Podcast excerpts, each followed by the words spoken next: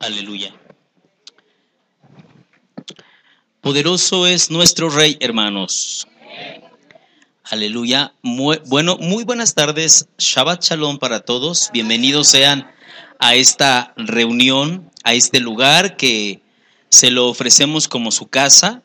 Si alguna personita nos está acompañando de primera, segunda o tercera ocasión, siéntanse a gusto. Este es un lugar que nosotros rentamos con el propósito de adorar como usted ya lo presenció y exaltar el nombre del único que está vivo, el único Elohim vivo. Alguien decía, es que Él es un Elohim vivo. No, Yahweh no es un Elohim vivo, es el único Elohim vivo. Los demás son mitologías, son inventos, son creaciones. Nuestro Elohim es creador de todo y Él está vivo porque Yahweh quiere decir el que es, el que era, el que siempre será. Amén. Entonces, Yahweh está con nosotros, está vivo. Aleluya. El día de hoy, amados hermanos, ahí les pido manitos si me traen el cable de la computadora para poder instalar la enseñanza. Hoy vamos a, a entrar a una, a una enseñanza que yo voy a suplicarles mucha atención, porque es una enseñanza muy curiosa, porque es muy sencilla, pero al mismo tiempo muy difícil, muy complicada. Yo creo que el comienzo es un comienzo muy complicado y difícil, tanto de explicar para mí como de usted poder entenderlo, pero el final es un final muy sencillo de a lo que yo quiero llegar con este tema. Este es uno de los temas que eh, a veces causa mucha mucha eh, polémica porque hablamos de algo que meramente eh, no está como tal plasmado como uno quisiera en las escrituras, sin embargo, sí está. O sea, no está, pero sí está. Por eso le digo que es complicado lo que vamos a estudiar. Pero este tipo de temas son los temas que debemos de abordar. A veces hay cosas que en la Biblia no se entienden y por el simple hecho de no entender uno da la página, ¿no? Dice, eh, como esto no lo entendemos, vémosle a otra cosa. No, no hay que tenerle miedo a lo que no se puede entender, porque para eso tenemos el Roja Kodesh, que todo lo revela hoy. Y hoy voy a hablar uno de esos temas que para mí son complicados, porque voy a hablar de preexistencia. Hay temas, por ejemplo, hermano, que se tocan y que la gente tiene que abrir mucho su mente para poder entenderlos y captarlos. Bueno, vamos a primero encomendar al Santísimo Ruach de Yahweh lo que se va a hablar hoy. Amén, hermano. Cierre sus ojitos, vamos a hacer esa tefila. Padre, Abba, Abba Kadosh, Padre Santo, Abba Sadik, Padre Justo, Abinu Malkeinu, Padre nuestro, Rey nuestro, en este momento me presento ante tu presencia después de haberte exaltado con el talento que tú pusiste en mis manos, el piano, y con mi garganta mi voz para ti. Gracias por darme el privilegio de haberte cantado hoy de haber tocado para ti hoy. Ahora vamos a entrar a la exposición del mensaje. Vamos a tomar como base las sagradas escrituras Antiguo y Nuevo Pacto y te pedimos que tu Santo Ruach nos revele, nos dé luz a la Biblia de cristal porque nosotros no leemos un libro de páginas, de letras frías y que entendemos nada más como un libro de lecturas, sino que esa Biblia se convierte en una Biblia de cristal porque tenemos que ver a través de ella la revelación que está debajo de la letra. Hoy nosotros somos llamados a ser ministros del Espíritu, no de la letra. Y yo voy a hablar hoy algo que tiene que ver con lo profundo, con los misterios que están en las escrituras ahí, y que tú nos los vas a enseñar. Por Yeshua HaMashiach te lo pedimos, te lo rogamos. Amén, amén y amén. Amén, denle un aplauso al Eterno.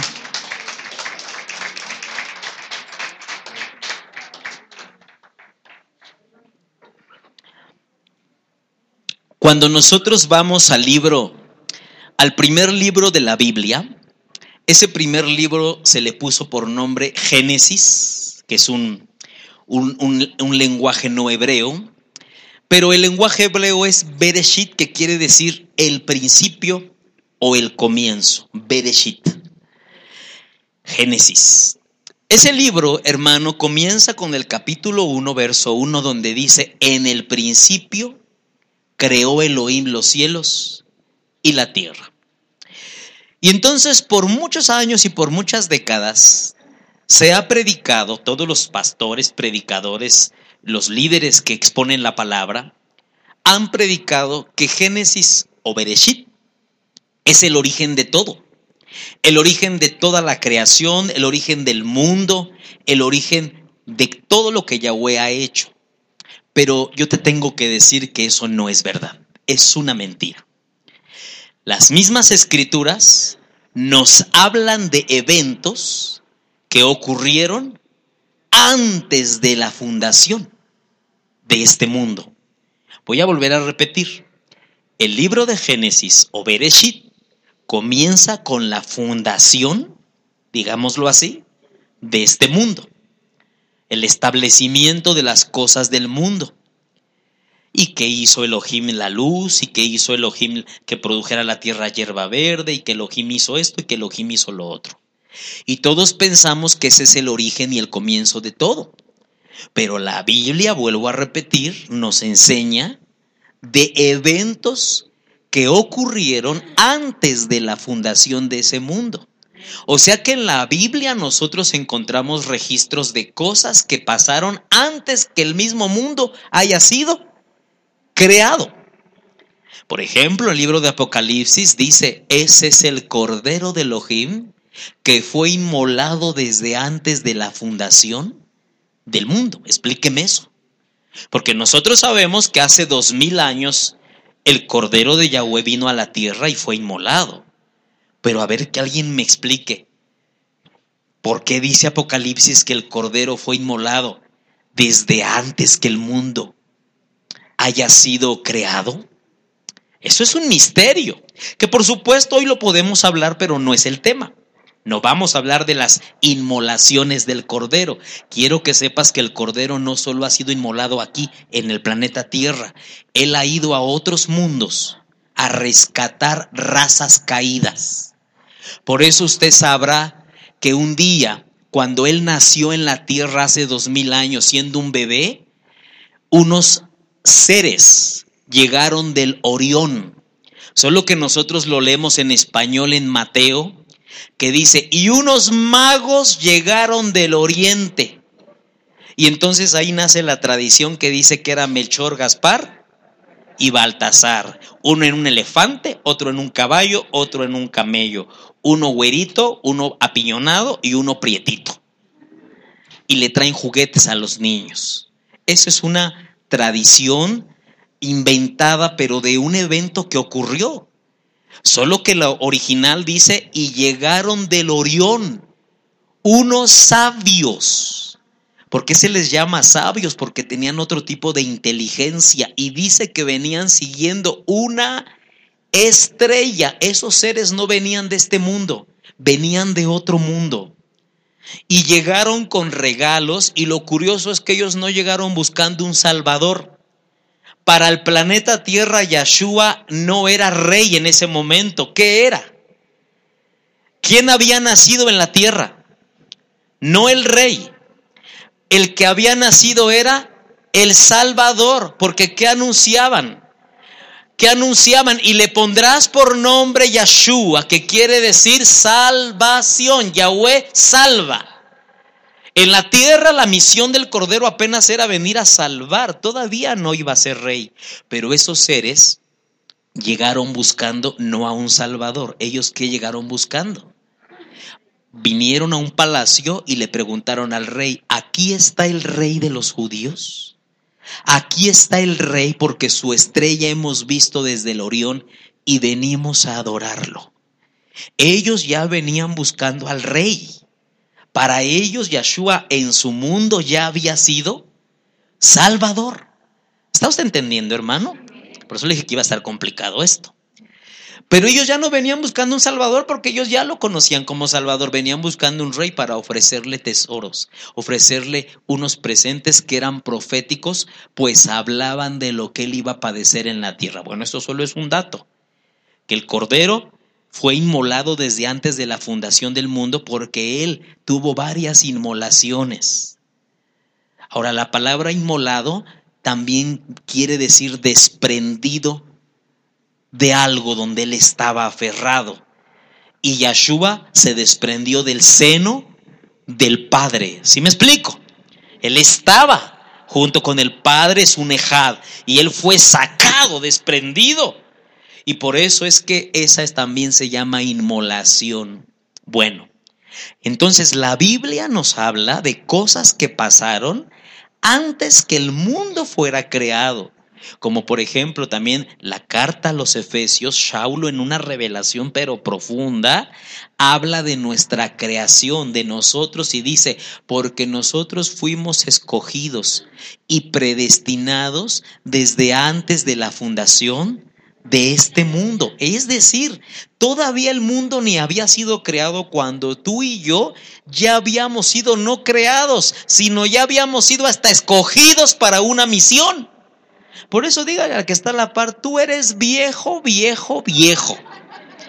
¿Qué 33 años ni qué 55? No, mijito, usted, usted data, pero de millones de años, al menos nuestro espíritu. El pellejo, hermano, a lo mejor tendrá sus 30, pero, pero ya nuestro espíritu es bien viejo, porque fuimos creados antes que la tierra fuera creada, solo que no estábamos aquí, estábamos en el Olam, en la eternidad, con otro tipo de cuerpo, un cuerpo solo puro espíritu, puras llamas de fuego no teníamos carne, no teníamos eh, materia, pues esto nos lo prepararon para venir a la tierra a cumplir la misión. Pero entonces escúcheme, así como esto que te estoy contando, hay otros eventos que se plasman en la Biblia que ocurrieron antes que el mundo fuera creado. Por eso yo voy a comenzar este tema con un, un, un pasaje muy importante que quiero que hoy abramos está en el libro de Cogelet. Cogelet o Coelet, Eclesiastes 1, verso 8. Este hombre que escribe este libro se llama Shlomo, Salomón, el hombre más sabio que ha habido en la tierra, obvio, después de Mashiach Yahshua. Este hombre traía una sabiduría eh, que Yahweh le dotó, Yahweh le regaló para que él pudiera tomar decisiones, pero aparte de su sabiduría, lo que él plasma en sus tres libros, como por ejemplo Proverbios, Eclesiastés y los Cantares, estos tres libros él los, él los escribe bajo la unción o inspiración del Ruach HaKodesh. Y yo quiero que usted lea lo que plasma aquí Shlomo, porque es una revelación muy profunda. Dice Shlomo de la siguiente manera en Eclesiastés 1, verso 8. Nada habrá antes que no haya habido.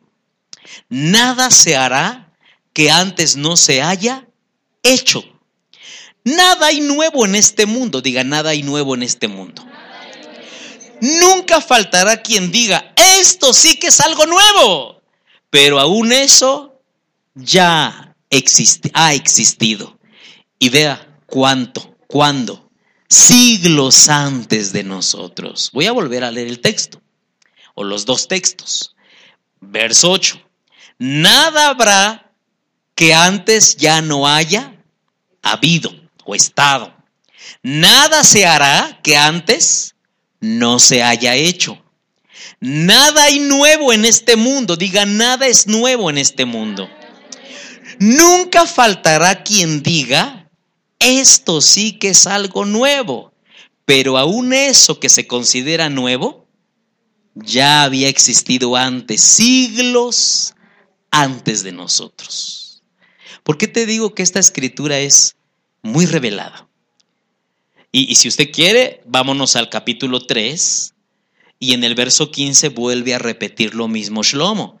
Nada existe que no haya existido antes y nada existirá que no exista ya. Elohim hace que el pasado se repita. Mire, Elohim hace que el pasado se repita. Bien, ¿por qué te quise leer estas escrituras? Primero, quiero que tú entiendas que lo que nosotros pensamos que es nuevo, realmente no es nuevo. Dice la escritura que tú dices, ah, esto es nuevo, esto sí que apenas acaba de, darse a saber, a conocer, este es el invento, esto no existió, pero ¿qué dice Shlomo? Para ti es nuevo, pero siglos antes ya existía. Ya existían todas las cosas que tú ves.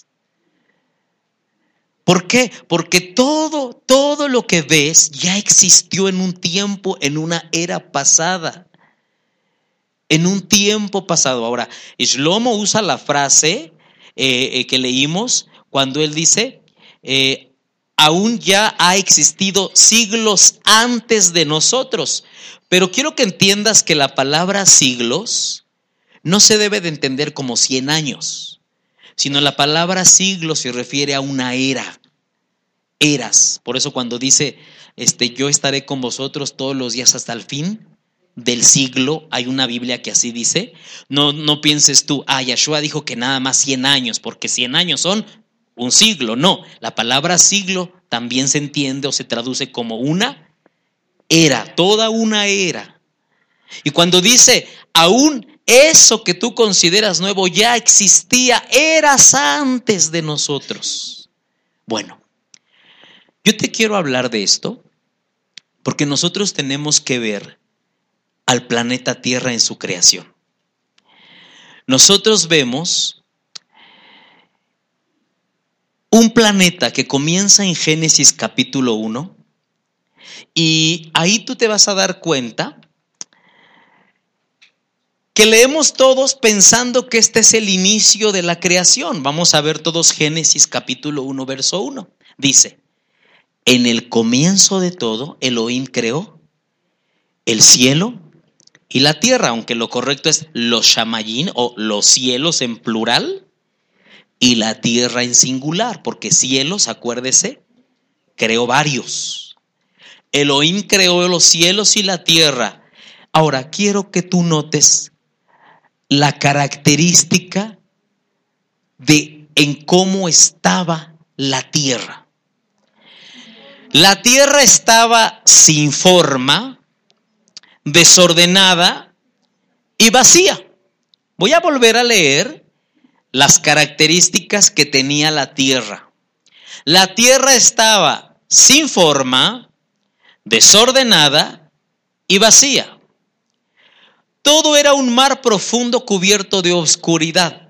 Ponga atención, todo era un mar profundo cubierto de oscuridad, pero el Ruach de Elohim se movía sobre la superficie de esas aguas. Tienes que pedirle a Yahweh que te dé mucha revelación para entender esto. Porque todos hemos entendido que este es el comienzo de toda la creación y de toda la historia de lo que Elohim ha creado y ha hecho. Pero ¿qué dice Shlomo? Todo lo que tú piensas que es nuevo ya había existido antes, eras muchas eras antes, para ti es nuevo, para ti es un comienzo, pero es algo que Elohim está repitiendo. Por eso, por eso me gustó mucho cómo dice ahí esa escritura. Em, al final del texto Eclesiastes 3.15, ¿cómo dice la última frase? Elohim hace que el pasado se repita. Entonces yo quiero decir una cosa, nosotros leemos aquí el comienzo. Esto es el comienzo de la, de la creación, Roy. Fíjese que no, esto no es el comienzo de la creación. Te voy a, te voy a llevar a otros textos antes de que yo entre a la explicación de todo esto. Jeremías tuvo una visión. Y en esa visión, mire lo que Jeremías vio, el profeta Jeremías vio. Miré a la tierra y esta estaba, ¿cómo? ¿Cómo la vio Jeremías? Vacía y sin forma. Y miré al cielo y no había luz. Así dice Génesis 1, ¿no? La tierra estaba desordenada y vacía y no había luz. Todo era un mar cubierto por pura obscuridad. Y luego dice el 24, y miré a los montes y estaban temblando, todas las colinas se estremecían, miré ya no había ningún hombre. O sea, vea de qué está hablando Jeremías en su visión, de una tragedia, de un juicio que estaba cayendo sobre ese mundo. Miré a los montes y qué estaban haciendo los montes de ese mundo. Estaban temblando de miedo. Miré las colinas y qué estaban haciendo las colinas. Se estremecían de terror. Y miré y en ese mundo que ya no había, no había ningún hombre. Y todas las aves se habían escapado, habían escapado de ese mundo. Miré y vi los jardines convertidos en desierto. Y todas las ciudades estaban en ruinas, porque la ira terrible de Yahweh había causado todo eso. ¿Alguien de ustedes juraría que esta visión de Jeremías es una visión para el futuro, de algo que va a ocurrir o de algo que ocurrió? Pero yo te tengo que decir que lo que está viendo aquí el profeta Jeremías es una visión de algo que ocurrió en Bereshit 1. Lo que tú y yo conocemos como el comienzo de todo, sí, efectivamente es el comienzo de un nuevo mundo que en ese momento estaba en ruinas porque la ira terrible de Yahweh había causado todo eso. Diga conmigo la ira terrible de Yahweh. Aquí lo puedes ver tú al final de la profecía. La ira terrible de Yahweh causó todo eso. ¿Qué causó? ¿Qué causó? Vamos otra vez al 23. ¿Qué causó? La tierra estaba vacía y sin forma y no había luz. Regresemos entonces a Génesis 1. Esa visión de Jeremías no es para algo que va a ocurrir en el tiempo futuro, sino él estaba plasmando lo que había ocurrido en este comienzo para nosotros. ¿Y por qué me atrevo a decirte que esta tierra que tú estás leyendo Génesis 1.1 no es, no es el diseño de Elohim? Es decir, esta tierra ya había pasado o experimentado un juicio para ser exactos, un diluvio. Porque esta tierra ya estaba en juicio y en diluvio. Porque la tierra estaba completamente cubierta por qué? Por agua, por un mar. El mar o el agua cubría toda la tierra y dice la profecía de Jeremías que no vio ni un hombre vivo. Ya no había ningún hombre vivo en ese mundo. Los montes y los valles, las colinas de ese mundo temblaron porque fueron enjuiciadas, destruidas. ¿Ha leído que muy pronto en un futuro Yahweh hará cielos nuevos y tierra nueva? Eso le pasó a ese mundo. Solo que ese mundo fue conservado, pero Elohim trajo a destrucción todo lo creado en esa era. Ahorita vamos a ir entendiendo mejor. Oiga, Roe, entonces esta no es la creación original de Yahweh. Esta es una segunda creación, es un segundo mundo. Bueno, lo que yo te quiero decir es que si tú lees en Isaías 46, 18, por favor acompáñenme todos. Si no traes tu libro, tu Biblia, aquí en la pantalla, léalo conmigo, dice. Isaías 45, 18, porque así dice Yahweh, que creó los cielos. Él es el Elohim que formó la tierra y la hizo y la estableció. Ahora ponga atención lo que sigue. Y no la hizo un lugar desolado o vacío o desierto sino que la formó para ser habitada. A ver, ¿para qué la formó? Para ser habitada. Yo soy Yahweh y no hay otro. A ver, ponga atención acá. Cuando Yahweh creó el mundo o la tierra, ¿cuál era el propósito de nuestro rey? Que esa tierra no estuviera vacía. Fíjese, por favor ponga atención, porque entonces este modelo de Isaí, de Génesis 1, Bereshit 1, es completamente lo contrario al propósito de Elohim. ¿Cómo encuentras ahí la tierra? Desordenada vacía, sin forma. Y acá nos está diciendo Isaías que Él estableció la tierra, los cielos, y nunca fue su propósito crear la tierra para que fuera un lugar vacío, desolado o desértico, sino que cuando Él la formó, la formó para ser habitada. Entonces, por favor, yo le quiero preguntar, ¿qué pasó aquí? ¿Por qué encontramos el planeta Tierra ya existente, pero en una condición que las escrituras dicen que no es el propósito de Elohim. Elohim no crea algo así. Yo, yo por eso cuando leía decía, es que cómo Elohim va a crear un, globo, un planeta, y lo va a dejar ahí desordenado, vacío, en oscuridad, cubierto por agua, miles y miles y miles de años, millones de años. Si cuando acá Isaías dice que Él creó la tierra y cuando Él la creó, la creó con el pensamiento de que esa tierra fuera un lugar habitado, no desolado, no vacío, no desordenado, un lugar con forma. Bueno, vamos a leer otro texto. Por favor, ¿aquí alguien tiene la Biblia versión Reina Valera? Yo creo que sí, me va a apoyar usted con su versión que nos va a dar mucha luz. ¿Qué dice Isaías 45, 18 en la versión Reina Valera? Porque así dice Yahweh, que creó los cielos. Él es Elohim, el que formó la tierra, el que la hizo y sorpréndase. ¿Qué dice ahí? Y la compuso. Que alguien me explique qué quiere decir y la compuso. ¿Qué es aquello que se compone? Algo que en su momento funcionaba, pero se descompuso y hay que volver a componer. Entonces, ¿sabes qué estás leyendo en Génesis 1.1? No la creación apenas de un mundo, sino que Él está componiendo un mundo que ya había sido exterminado.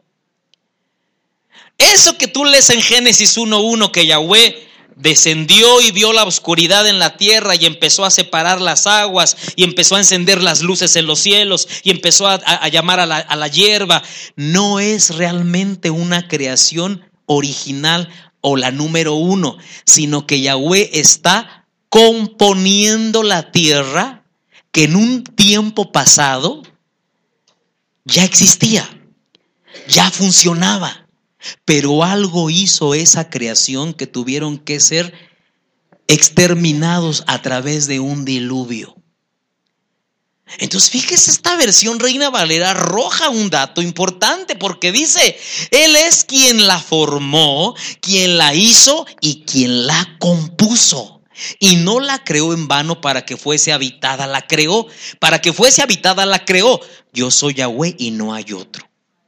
Bueno, ahora sí creo que con estos datos que te estoy dando, voy a poder entrar a explicarte quién vivía en ese mundo, qué criaturas vivieron en ese tiempo, quiénes estuvieron antes de la creación de Génesis 1.1, que yo creo está mal dicho, creación, es el volver a establecer las cosas o componerlas o restaurarlas. ¿Me está usted entendiendo, hermano?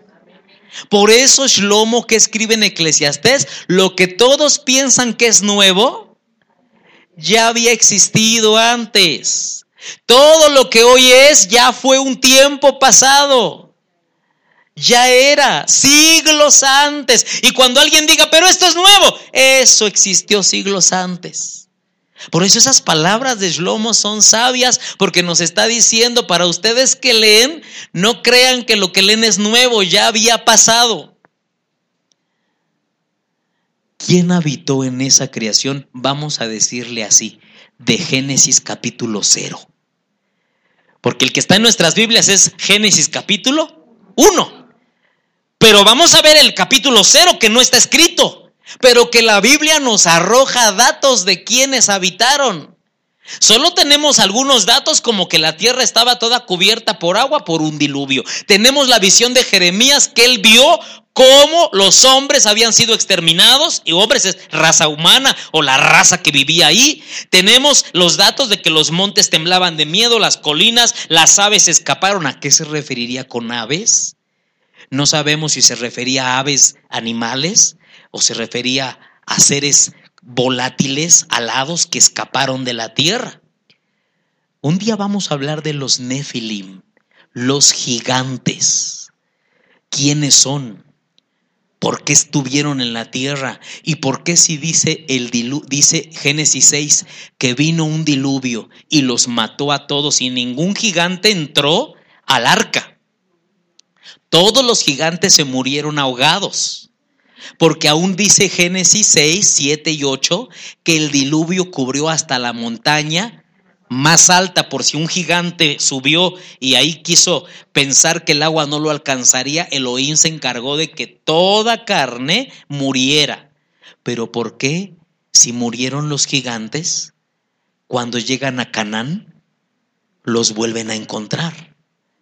¿Será que se fueron de la tierra y después regresaron? Vamos a, a ver ahorita quién es esa raza que fue exterminada en Génesis 0. Bueno, yo te tengo que empezar a explicar cómo coordina Elohim sus mundos, porque Elohim no tiene solo este mundo. Discúlpeme usted, hermano, pero si usted piensa que solo Elohim tiene este planeta Tierra y es todo lo que él ha creado, usted no conoce a Elohim. La naturaleza de nuestro Elohim es creadora, es creador. Él no puede estar en paz si no crea algo hoy porque su naturaleza es crear. ¿Sabe usted que los científicos dicen que cada día el universo se ensancha más? Y cada día aparecen nuevas estrellas, nuevos soles, nuevas galaxias. ¿Quién lo está haciendo? Él no puede estar así, porque Él es creador, su naturaleza es crear, crear, crear. Y Él, él sigue creando todavía, ¿sabía usted eso? Que hasta el día de hoy sigue creando, sigue creando, creando, haciendo cosas nuevas. Creando, creando, creando. Y si yo te dijera a ti, hermano, vamos a crear un estadio azteca. Y usted me dijera, ah, un estadio azteca. Yo creo que está pensando eh, eh, este arquitecto en, en, un lugar tan grande, inmenso, para meter muchas personas. ¿Qué pensaría que yo le dijera? No, voy a crear el estadio azteca solo para una persona.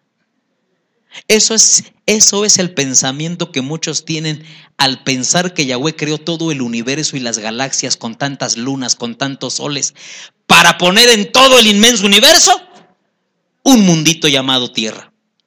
Que por cierto, un satélite que monitoreaba y, y mandaba imágenes de la Tierra, se perdió, desorbitó, se lo llevó el espacio y desde cientos y millas de kilómetros, un día lanzó una imagen, porque todavía seguía lanzando imágenes.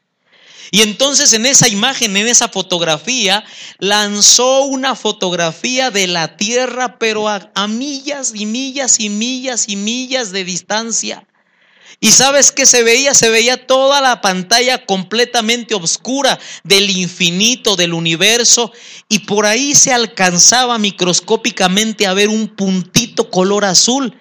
Y sabes qué arrojaron los estudios? Era el planeta Tierra visto desde lejos. Nosotros somos un granito de sal en el universo. Somos muy pequeños, hermano. Elohim ha tenido otros mundos. No sabemos si más grandes, más antiguos que el nuestro. Con, con, criaturas que a lo mejor para usted serían monstruosas, porque para usted lo que no se parece a usted es monstruoso. Por ejemplo, si usted ahora mismo visita el trono de Elohim y usted voltea frente al trono, hay cuatro seres vivientes que dice la escritura tienen ojos por todos lados. Usted los vería y diría, ay ojón tienen seis alas, tienen cuatro caras. Y usted vería eso y diría, ¿qué monstruo es ese? Y te dirían, no, ¿cuál monstruo? Este es un querubín, es un querube, es una criatura preciosa. Y el, y el querube te vería y diría, ¿qué monstruo es este que, que subió acá arriba? Nada más tiene dos manos y tiene dos ojos, yo tengo 85. Para otras creaciones quizás nosotros somos limitados. Entonces, amado, Elohim tiene otras creaciones muy diferentes a nosotros. No voy a entrar al tema de, de los extraterrestres porque eso, es otra cosa diferente. Pero tú tienes que saber que la Biblia sí nos habla de otras creaciones. El libro de Daniel dice que están los vivientes, los vigilantes. Habla, habla de otras creaciones que incluso eh, pueden estar mirándonos, que tienen, tienen, em, han tenido visitaciones de Yeshua ahí en sus mundos. Entonces quiero, quiero que tú sepas una cosa. Ah, pero algo importante. ¿Sabes de dónde escoge Yeshua a su novia? De la tierra. Por eso es que cuando, cuando nosotros lleguemos a la boda, todas esas creaciones serán citadas a la gran boda. Todos esos seres impresionantes, hermosos, poderosos. Y dice Cantares que dirán esos, ¿quién es esa que viene subiendo en el pecho de su amado? Hermosa como la luna, imponente como el sol. ¿Quién es esa? Y cuando vean que entramos por el pasillo con el novio, ¿sabes qué dice Cantares?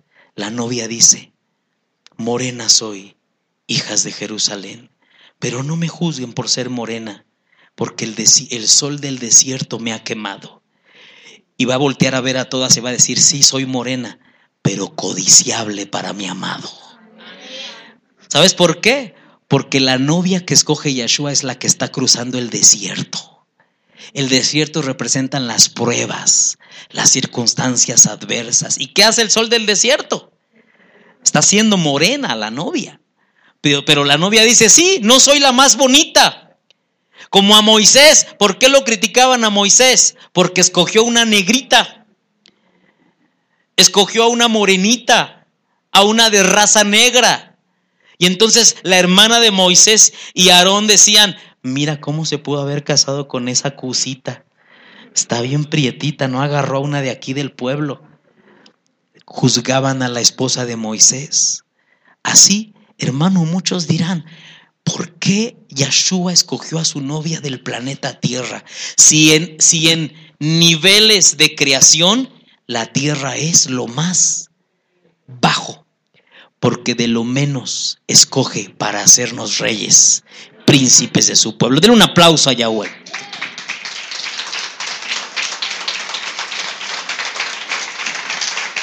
Bueno,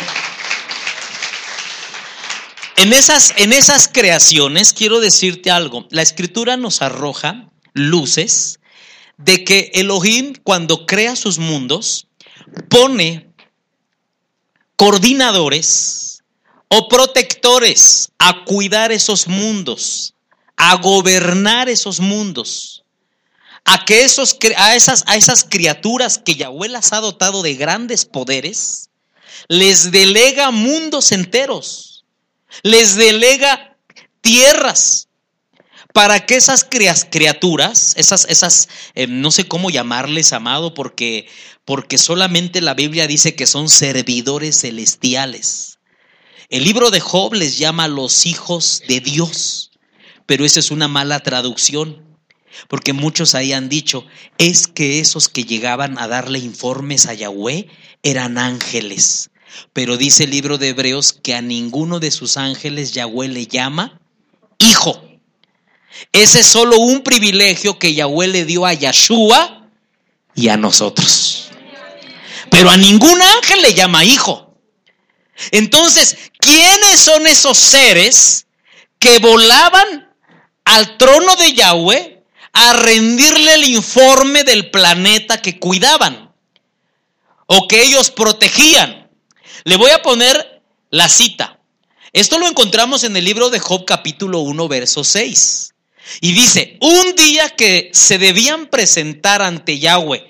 Y mire cómo me gustó esta versión, por eso yo dejé esta versión que es Dios habla hoy, porque dice, llegaron ante él sus qué?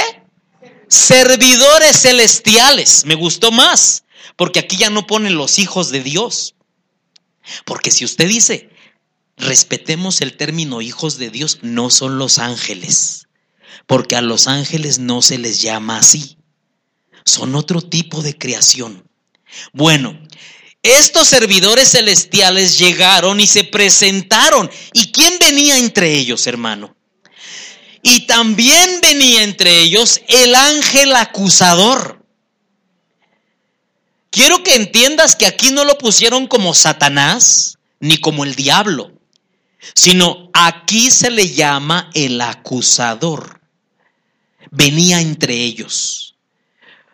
Ahora, cuando ellos vienen, no entran en bola, sino uno por uno va entrando para rendir su informe.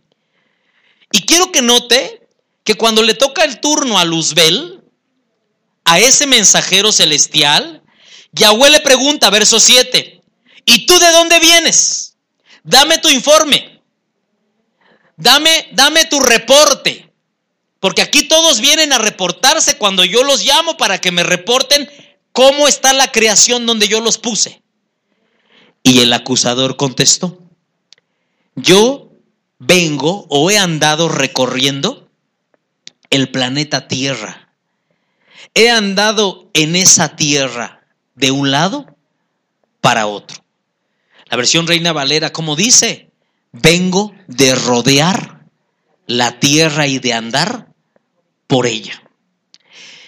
Triste y desgraciadamente, el Eterno no sé por qué no nos dejó ver esos otros servidores de dónde venían.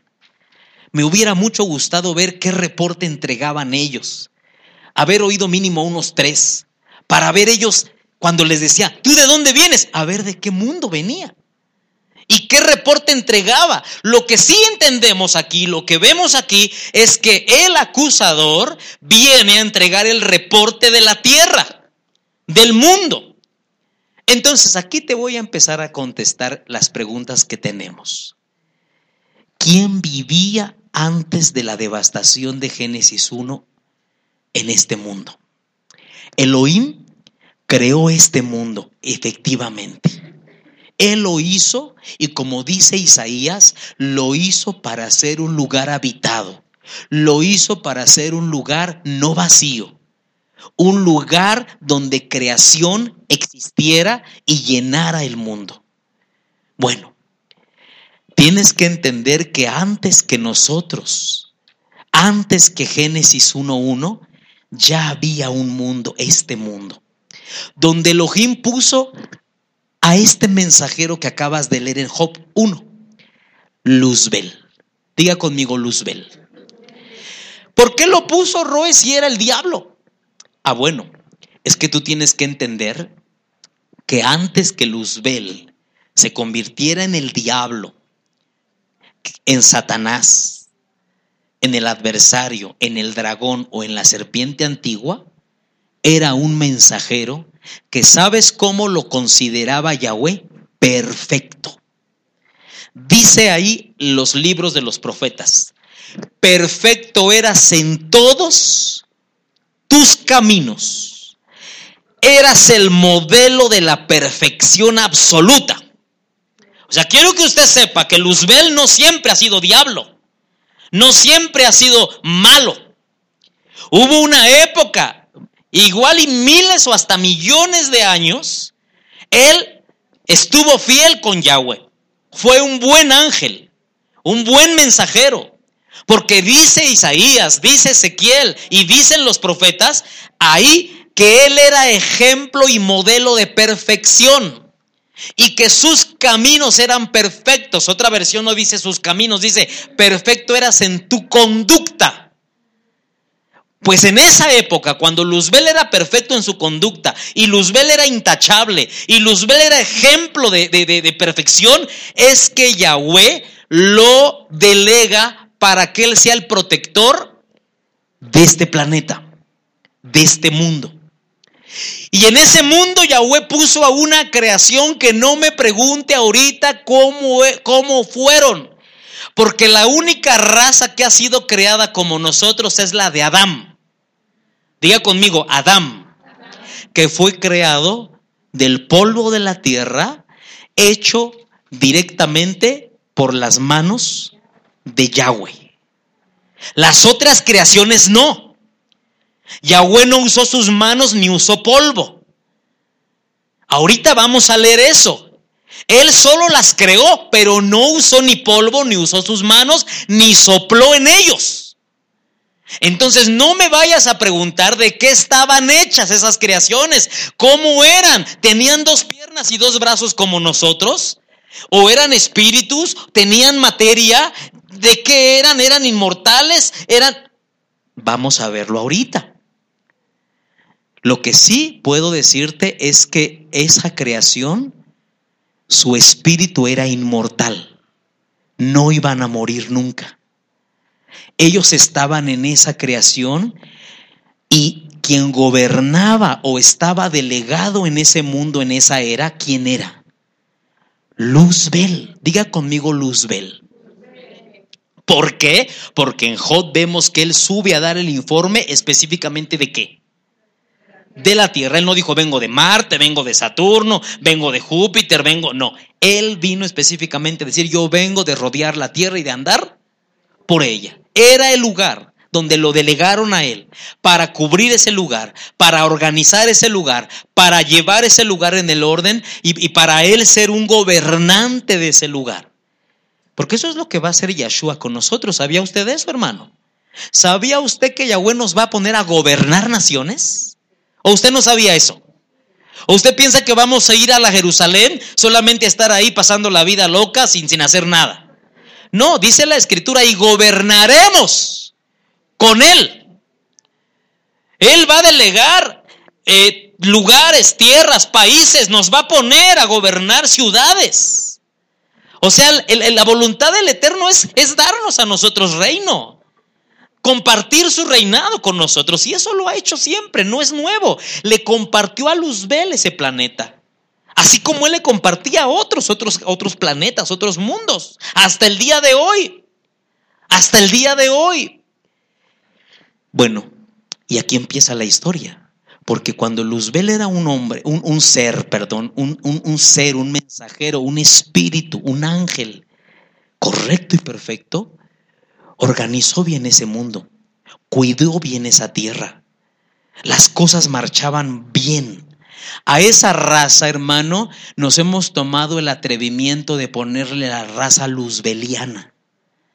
¿Por qué, Rue? ¿Por qué le ponen a esa raza la raza luzbeliana? Porque el que los cuidaba o el que los gobernaba era Luzbella, Luzbel. Ese nombre no nos gusta, no pensamos que es malo, pero entienda usted que en ese momento Luzbel era el ángel ejemplo de todos. Cuando Yahweh tenía que llamar a todos, decía, miren, aprendan a él. Y Luzbel así. Aprendan, Él es el ejemplo de la perfección, de la obediencia, de la rectitud. Su conducta es intachable y es, era real. Luzbel era eso. Era hermoso, era perfecto. Dice que sus vestiduras estaban hechas de doce piedras preciosas.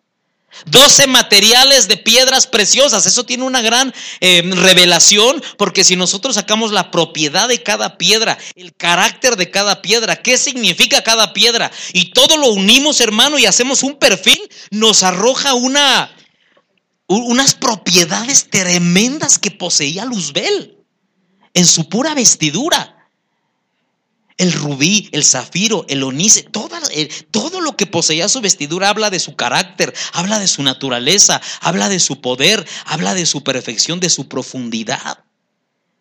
Y cuando Yahweh tenía que llamar a todos los mensajeros, es que no eran ángeles, estos eran algo más arriba que ángeles. A ellos se les llama los querubín.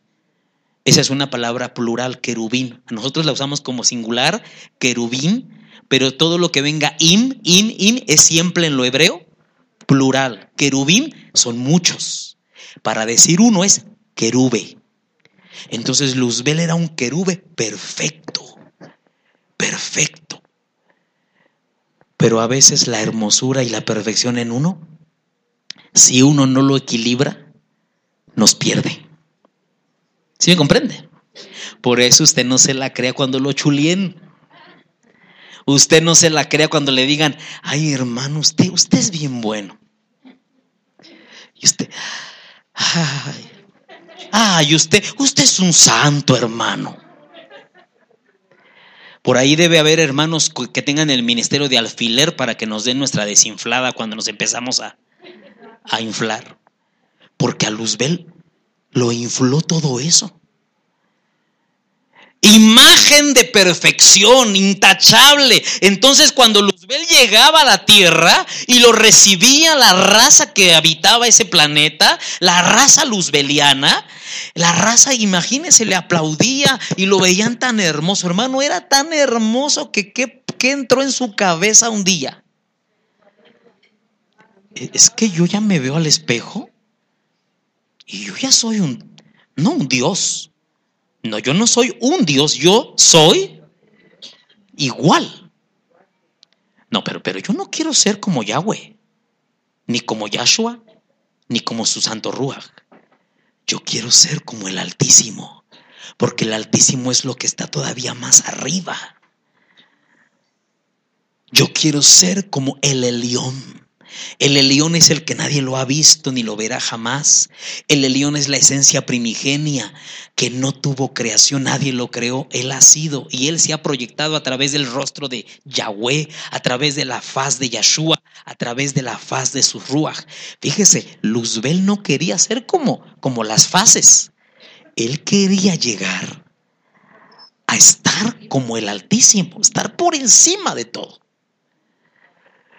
Pero entonces él bajaba al mundo y yo no sé qué pasaba en ese mundo, hermano, cómo lo recibía la raza que él gobernaba, que él cuidaba, pero yo creo que lo chuleaban mucho. No faltaba el que le decía, oye, ¿y por qué mejor no cortas allá? Dile, dile al Eterno que ya nos deje solitos acá y nosotros acá. Pues tú ya eres nuestro Dios. Tú llevas el, el mundo de una manera correcta. Tú, tú, tú, tú, tú ya deberías de ponerte como Dios. No necesitamos al Eterno. Por eso tenga cuidado con las voces. Las voces siempre hacen lo que hicieron con Saúl. ¿Qué hicieron con Saúl? ¿A Saúl lo puso Yahweh o lo puso el pueblo? El pueblo lo puso porque lo vieron guapo, porque lo vieron alto. Dice, sobrepasaba la altura de todos los hombres. Entonces dijeron que por alto él tenía que ser el rey. ¿Y sabes dónde estaba él a la hora de ponerlo? Dice, estaba escondido entre la paja, porque ni siquiera él quería, pero el pueblo lo puso por votación. Y por eso falló. Porque a Saúl lo pusieron los hombres, pero a David lo pusieron los hombres. Nadie daba un peso por él ni su papá. Cuando vino Samuel, oye, ¿tienes otro hijo? Está cuidando los borregos allá, ese chamaco huele a borrego, ¿no? Mira, aquí tengo mis otros hijos guapos, estudiados, grandotes. Ah, ¿Cómo crees que ese mocoso lo voy a mandar traer? A David ni un hombre lo hubiera puesto de rey. ¿Quién lo puso? Yahweh. Porque Yahweh no mira lo que mira el hombre, Yahweh mira el corazón.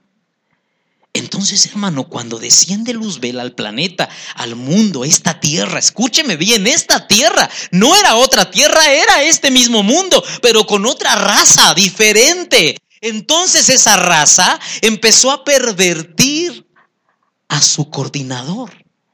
Lo empezó a convencer de que él se postulara, de que él se, se, pusiera, de que él se revelara. Dice, dice ahí las escrituras perfecto eras hasta que se halló en ti. Mire, vamos a leer un poquito de cómo, cómo lo plasman las escrituras. Isaías 14, 12, rápido, ¿cómo dice ahí? ¿Cómo caíste del cielo, lucero de la mañana o del amanecer? Así le llamaban. Fuiste derribado por el suelo, tú que vencías a las naciones. Y vea cómo dice, pensabas para tus adentros. Otra versión dice, pensabas en tu corazón. Fíjese, ¿dónde empieza todo el asunto? Adentro en el corazón. Pensabas para tus adentros. ¿Qué pensaba? ¿Qué lees aquí que pensaba? No, léalo. Mire su pensamiento voy a subir hasta el cielo y voy a poner mi trono sobre las estrellas de Elohim. Voy a sentarme allá lejos en el norte. O sea que si te das cuenta, ¿qué poseía allá? ¿Qué poseía allá en el planeta donde estaba? Diga, un trono. Y un trono solo a quién se le da. Entonces él ya que se había hecho en la tierra. Porque dice, voy a poner mi trono. Ya tenía un trono. Solo que lo quería cambiar de lugar. Para él era muy poco reinar solo en esta tierra. ¿Dónde quería poner su trono? Sobre las estrellas de Elohim. Voy a sentarme allá lejos en el norte, en el monte, donde los dioses se reúnen. Usted tiene que saber esto, hermano. Que Elohim es Elohim de Elohim. Porque Elohim es plural. Él es Dios de dioses. ¿Y esos dioses quiénes son, Roy? son dioses que el mismo Dios o Elohim creó. No me pregunte ahorita porque ese es otro tema, la montaña de los dioses. Y ahorita no quiero hablar de la montaña de los dioses. Solo te voy a decir que en el Olam hay una montaña donde se reúnen, ¿quién dice ahí? Los dioses. Son dioses. Pues Luzbel, ¿qué dijo? Yo voy a sentarme en el monte donde los dioses se reúnen. Y, vea el verso 14, y subiré. Si dice subiré, quiere decir que no estaba ahí. Estaba abajo y su intención era subir. Subiré más allá de las nubes más altas y me haré. Vea cuál era su pensamiento. Me haré semejante al león yo quiero llegar hasta el más supremo, hasta lo más alto, allá donde nadie ha llegado. Yo no quiero escalar para ser igual al verbo, a Yeshua, al cordero. No, yo no quiero ser como el cordero, ni como el Ruach HaKodesh. Yo quiero ir más allá todavía y quiero quitarle su lugar al Altísimo. Pero ve al 15, pero en realidad has bajado al reino de la muerte, a lo más hondo del abismo. Voy a leer otra, otra escritura. Abdías 1.4 dice, voy a hacerte pequeño entre las naciones y a humillarte en gran manera. Tu orgullo te ha engañado. A ver, ¿qué fue lo que engañó a Luzbel? Porque era tan hermoso que confió en ello. Tu orgullo te ha engañado. Vives en las grietas de las peñas y habitas en las alturas y por eso has llegado a creer que nadie te puede derribar. Pero aunque te remontas como, aunque te remontaras como el águila y pongas tu nido en las estrellas, ¿quién quería poner su nido en las estrellas? O encima de las estrellas. Luzbel, que dice la profecía, de allí te derribaré. Hermanos, la escritura nos plasma todo este pensamiento de Luzbel, fíjese, quedó escrito. Todo esto que le movía las entrañas y que yo creo que por, por años estuvo pensando, estuvo meditando, alguien le alimentó ese pensamiento. Por ahí vamos a hablar un día de la maldad y la iniquidad, quiénes eran, porque la palabra nos habla de dos cigüeñas o dos, o dos aves con, con alas y esas dos aves representan a la maldad y a la iniquidad. Estas dos, dos, dos entidades féminas le hablaron a Luzbel, lo convencieron, lo contaminaron, lo envenenaron. Y dice ahí la escritura que él decía en sus adentros, subiré, me remontaré, seré igual al Altísimo. Yo no quiero llegar a ser nomás cualquier angelillo, cualquier angelucho. Yo no quiero ser ni como el verbo. Yo quiero ir más arriba. Voy a poner mi trono en las alturas. Seré semejante al Altísimo, a la imagen y semejanza de Él. Ahora quiero que tú entiendas que su plan no era ir solo. ¿Quién se atrevería a ir solo a esa rebelión?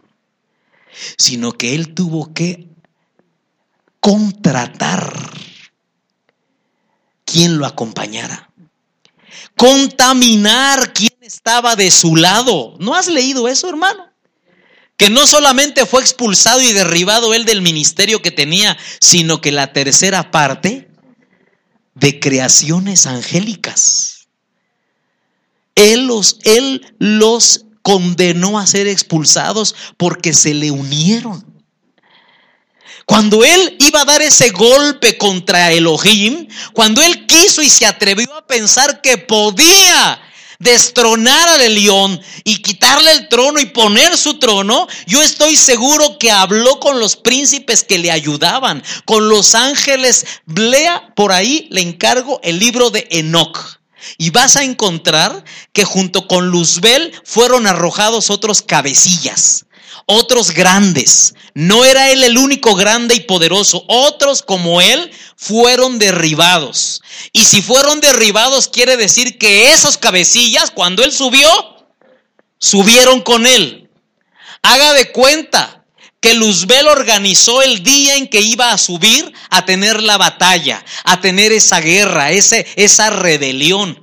Él organizó muy bien a sus ejércitos. Dice la escritura que él ya contaba con ejércitos, con mensajeros o con ángeles que ya estaban de su lado. Yo estoy seguro que ahí le dijo a Belial, a Bafomet, a, a, a Belcebú, a Azazel, a Leviatán y a otros grandes príncipes que los contaminó y se le unieron y les ha de haber dicho, vamos a subir y vamos a hacer batalla en los cielos, vamos a quitar el trono y yo les aseguro a ustedes un buen lugar en los cielos, yo les aseguro que van a poseer y van a dominar algo, yo les voy a compartir parte del botín que vamos a lograr. Subamos. ¿Cómo habrá hablado este ser? ¿Qué poder de convencimiento tenía? ¿Qué imagen de perfección proyectaba que convencía a todos? ¿Sí me explico, hermano?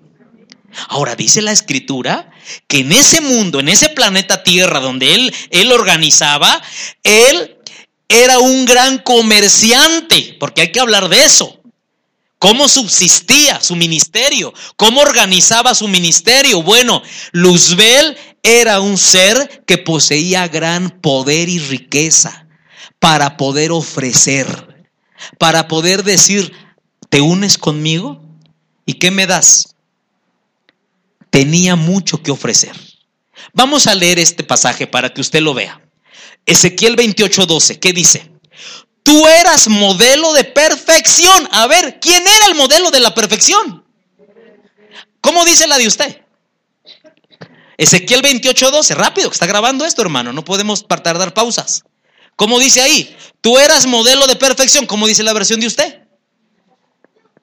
Perfecto eras en todos tus caminos. ¿O cómo dice? Eras un modelo de perfección, igual que acá. Tú eras el sello de la perfección. Fíjese, este era Luzbel antes de su caída. Por eso le digo que Yahweh por eso lo, lo designó, lo delegó para poder gobernar todo este planeta. Porque él era el modelo de la perfección. ¿Lleno de qué? O sea que, se puso a un, a un ser con inmensa sabiduría para poder llevar a cabo este mundo y de perfecta belleza. Estabas en Edén, en el jardín de Elohim, adornado de toda clase de piedras preciosas. Mire de qué estaba hecha su vestidura, de rubí, crisólito, jade, topacio, cornalina, jaspe, zafiro, granete, esmeralda. Tus joyas y aretes eran de oro preparados desde el día en que fuiste creado. Te dejé al cuidado de un ser alado otra versión no dice que lo dejó al cuidado, sino que él era el ser alado. Dice, oh tú querubín protector de alas desplegadas, así dice otra versión. Estabas en el monte santo de Elohim y caminabas entre las piedras de fuego. ¿Sabes que cuando vamos a estudiar la preexistencia, quiénes son esas pequeñas piedrecitas de fuego? Nosotros. Él nos conocía ya. Él te conoce porque te vio desde la eternidad allá. Él nos veía. Él entraba al jardín de Elohim en los cielos. No está hablando del jardín aquí en la tierra, está hablando del jardín de Elohim. Él andaba en, andaba en los lugares, amado, allá en, en, los templos del cielo, en los pasillos del cielo. Él era un hombre de confianza para Yahweh. Y dice, dice el 15, mire, ¿qué dice el 15? Tu conducta era perfecta. Desde el día en que fuiste creado hasta que apareció en ti la iniquidad o la maldad. Ahora vea el 16 lo que yo le decía.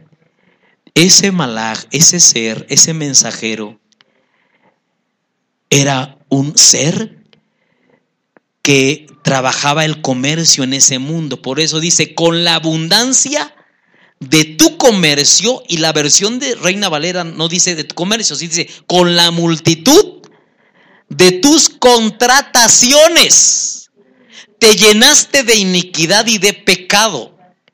Entonces te eché de mi presencia. Vamos a poner pausa aquí.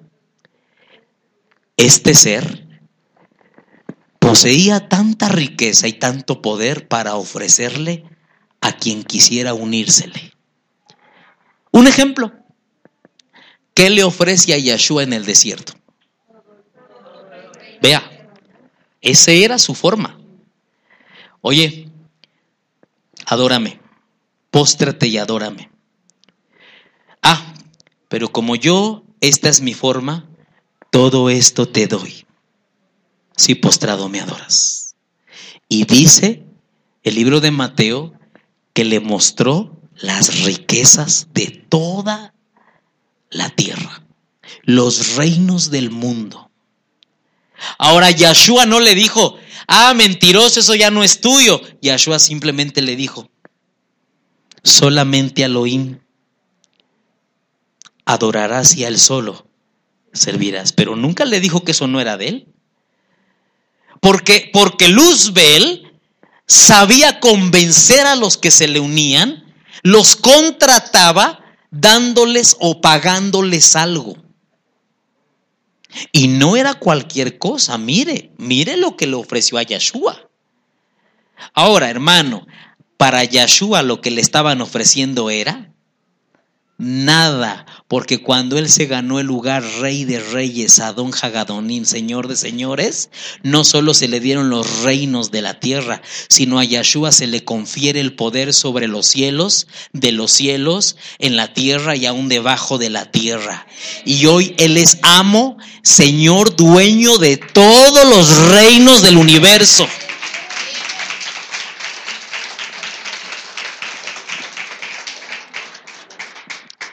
Por eso lo que le ofreció a Yahshua no era nada. Sin embargo, ¿qué le habrá ofrecido a Sacel para que se viniera con él? A Sacel, vente conmigo. Pero es que yo, pero es que yo qué? ¿Qué quieres? Pues a mí me gustaría gobernar esta tierra. Mira, yo tengo los poderes para varios planetas del, espacio, del, del universo. Yo te doy un planeta. Yo te doy territorios. Yo te pongo a gobernar. ¿Qué quieres que te dé? El hecho, hermanos, es que las escrituras dicen que contrató multitud de personas que lo siguieran. ¿Sí lo estás leyendo? Con la multitud de tus contrataciones. Contrató a Belcebú, contrató a Belial, contrató a todos. Mire, lea en Eno, capítulo 2 o 3 por ahí. No ahorita, no ahorita, ahorita no se va a poner a leer el libro de Enoch en su casa. Y usted va a darse cuenta que cuando Elohim lanza a los caídos, a los vencidos, los expulsa de los cielos, se va a dar cuenta cuántos cayeron con Luzbel. Y ahí vienen sus nombres, Azazel. Y dice que esos seres cayeron a la tierra. Y, y sorpréndete, dice, y uno de esos seres es el que le enseñó a los humanos las pócimas de la hechicería, hacer los brebajes, hacer los conjuros. O sea que todos esos conocimientos de dónde los traía.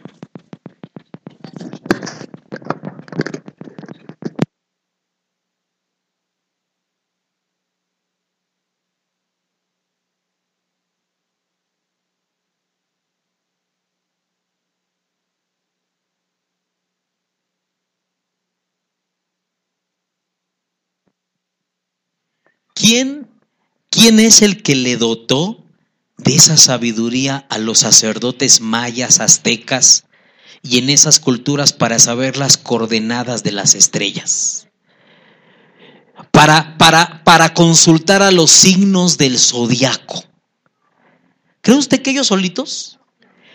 Alguien que venía de las estrellas les tuvo que haber susurrado que pongan su confianza en las estrellas, en las coordenadas de, las estrellas. Eh, ¿Quién le enseñó a Nimrod a poner la torre de Babel en el lugar preciso para, para, para decir aquí es la entrada al Olam, a los cielos, a la eternidad? Porque ese varón, ese, ese hombre, ese, ese, em, ese ser, Nimrod, que por supuesto no era un humano tampoco, era un gibor y un gibor era un semidios.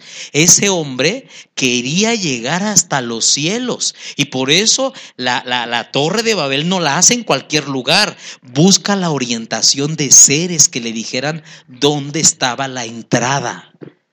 Esos seres cayeron a informar muchas cosas.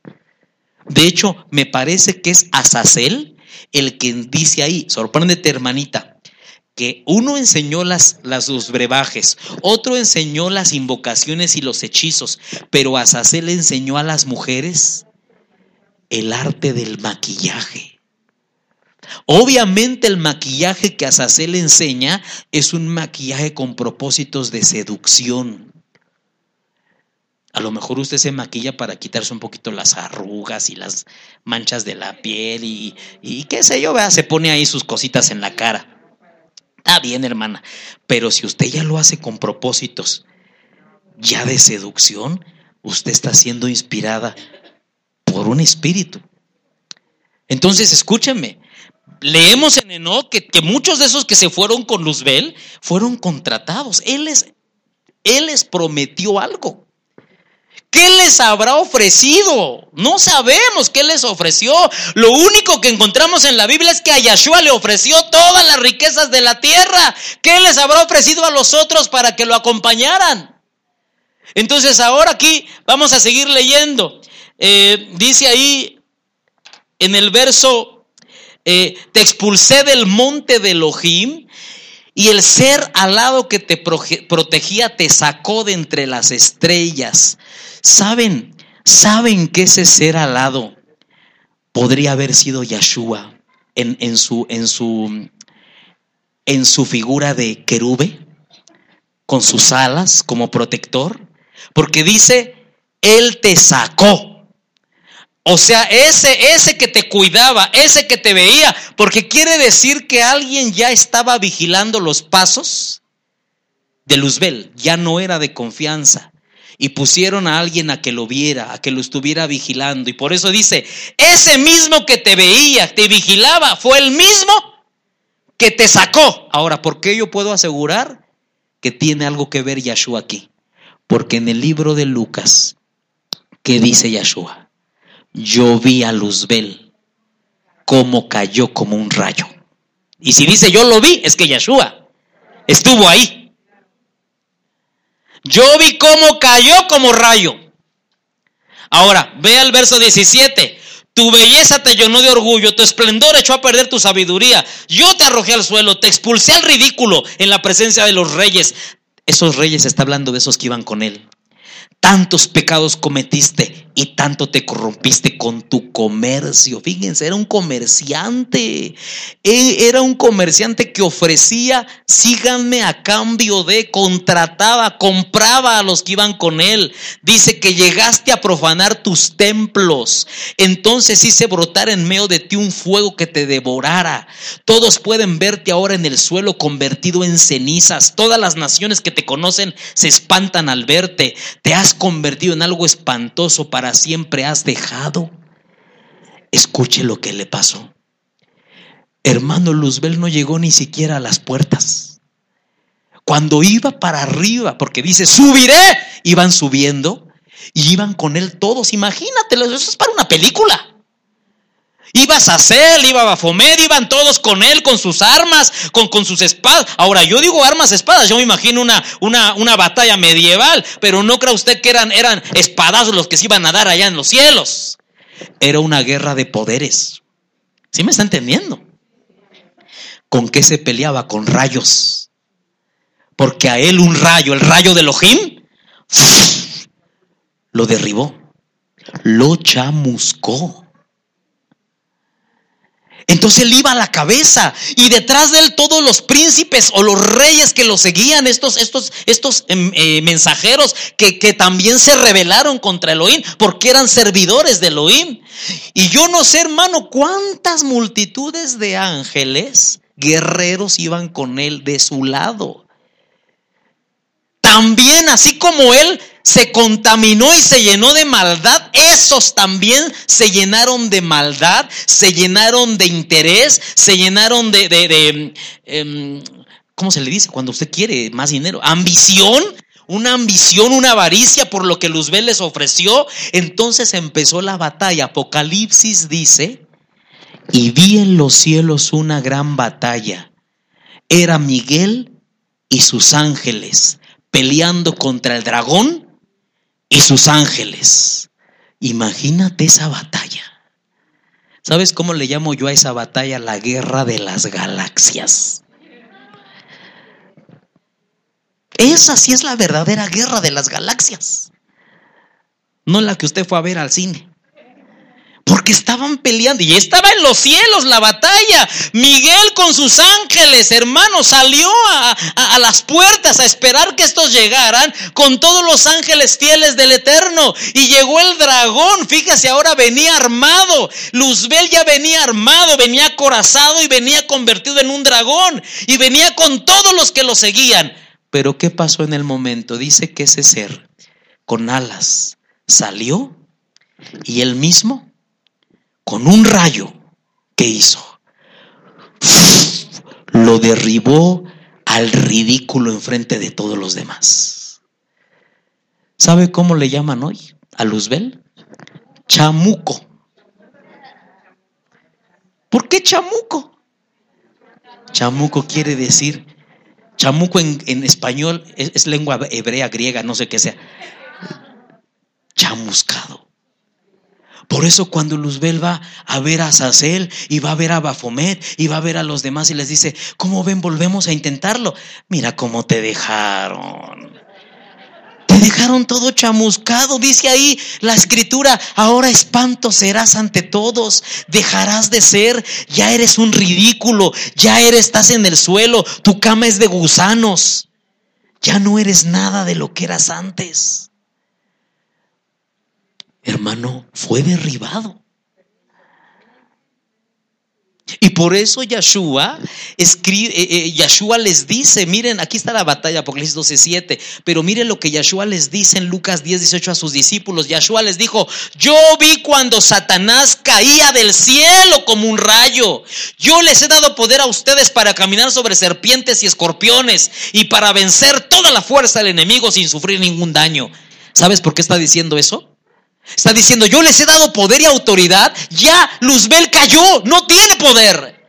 Yo lo vi como cayó como rayo. Por el rayo de Elohim lo, lo tiraron, lo derribaron, cayó hasta el suelo. Ahora, hermano, a todos esos seres que venían con él, Elohim preparó en el abismo prisiones, están encerrados. No tuvieron perdón ya. ¿Qué habrán hecho? ¿Cómo habrá sido la rebelión? ¿Cómo habrá sido la forma? ¿Cómo habrá, habrá sido su, su, su, su deslealtad ante Yahweh que Yahweh no los perdonó? Y seguramente estos pidieron perdón, todos al abismo, en prisiones eternas. Y ahí están, a uno, a Sacel vemos en las escrituras, lo confinó al desierto. Te quedarás en el desierto enterrado entre las piedras. Y por eso dice la escritura que Azazel habita en el desierto. Leviatán a lo profundo de los mares. Y así confinó a esos mensajeros y los derrotó. Ahora escúcheme bien, ya nos tardamos, pero escúcheme bien. ¿Qué pasó con toda la raza luzbeliana que también ya estaba del lado de Luzbel? Fueron enjuiciados y en ese momento Elohim trae un diluvio a ese mundo donde las colinas, los montes todo lo que habitaba ahí. Solo dice que quién escapó. Dice, vimos la... No, no estoy hablando del diluvio de Noé, hermanos. Estoy hablando de un diluvio antes del de Noé. Solo dice Jeremías que las aves escaparon. No sabemos a qué se refiere. Pero toda esa raza muere. Escúchenme bien porque aquí viene el origen de los espíritus inmundos. ¿Quiénes son los espíritus inmundos? Todos esos que, que, fueron en ese día exterminados en su cuerpo, no me pregunte si era de carne, si era, si era como nosotros, el hecho es que Elohim a todas esas personas las descarnó, les quitó su cuerpo y el juicio para ellos fue quedarse en la tierra sin cuerpo. Y han pasado miles y miles y miles y miles y miles de años y esos espíritus siguen aquí. O sea, tenían una característica, nunca morían. Entonces, ¿quiénes son los famosos espíritus inmundos? Ah, porque vea, ¿cómo les llama? Espíritus inmundos.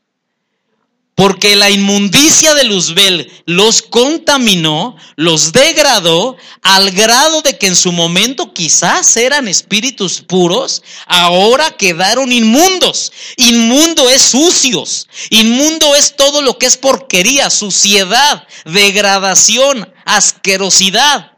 Entonces esos espíritus están altamente contaminados, son espíritus de suciedad, son espíritus de porquería. Y esos espíritus, su carne murió, su materia murió en el diluvio de Génesis cero, pero esos espíritus quedaron errantes en la tierra y por eso hoy andan desesperados. Hoy, año 2018, esos espíritus andan por todas las calles, por todas las colonias, por toda la tierra, buscando cuerpos donde meterse.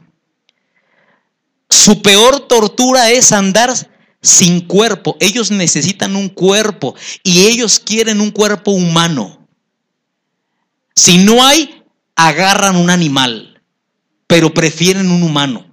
Por eso Yahshua enseñó esto, enseñó mucho de los espíritus inmundos y dijo, cuando un hombre salen espíritus inmundos de él, pero ese hombre no se llena de la presencia de Elohim, sino que su casa está vacía, vienen los espíritus a buscar otra vez el lugar donde estaban y lo encuentran vacío, lo encuentran barrido, van a ir por otros siete peores y entonces el estado de esa persona será peor. Muchas mujeres seguían a Yeshua y sabes en gratitud a qué? Dice, porque había expulsado de ellas muchos espíritus inmundos. Los espíritus inmundos, amado, han habitado en la tierra porque son toda esa raza que murió en ese diluvio. Hasta el día en que Elohim tome ya un juicio definitivo para esos espíritus inmundos. Pero esos espíritus inmundos no son los ángeles caídos. Los ángeles caídos son otros. Por eso usted tiene que conocer esto. Porque nosotros estamos en la tierra enfrentándonos a diferentes enemigos. ¿Qué enemigos tenemos? Número uno, la carne. Número dos, Satán. Número tres, los espíritus inmundos. Número cuatro, los ángeles caídos. Son diferentes. Los ángeles caídos no andan buscando cuerpos que poseer. Ellos tienen cuerpo. Luzbel no anda buscando en dónde meterse. Ay, quiero un cuerpo donde meterme. No, a él no le interesa meterse en ningún cuerpo. No tiene necesidad de, porque él solo fue derribado, pero no se le quitó su cuerpo. Él tiene cuerpo. Los ángeles caídos tienen cuerpo. De hecho, dice la palabra, se disfrazan como ángeles de luz. Ellos tienen cuerpo. Ellos no necesitan un cuerpo. Es muy difícil que ellos posean un cuerpo. Pueden eh, tomarlo, pero no andan buscando un cuerpo donde vivir. Los espíritus inmundos sí. Ahora son espíritus inmundos, es decir, lo que ellos van a traer al humano que los reciba es inmundicia. Si usted es una persona altamente lujuriosa, sucia, le gusta ver pornografía, le gusta ver eh, revistas, le gusta ver a las, a las, muchachas, le gusta ver suciedad, le gusta andar pensando y cosas sucias, eh, tiene en la boca suciedad, en los ojos suciedad, en la mente suciedad.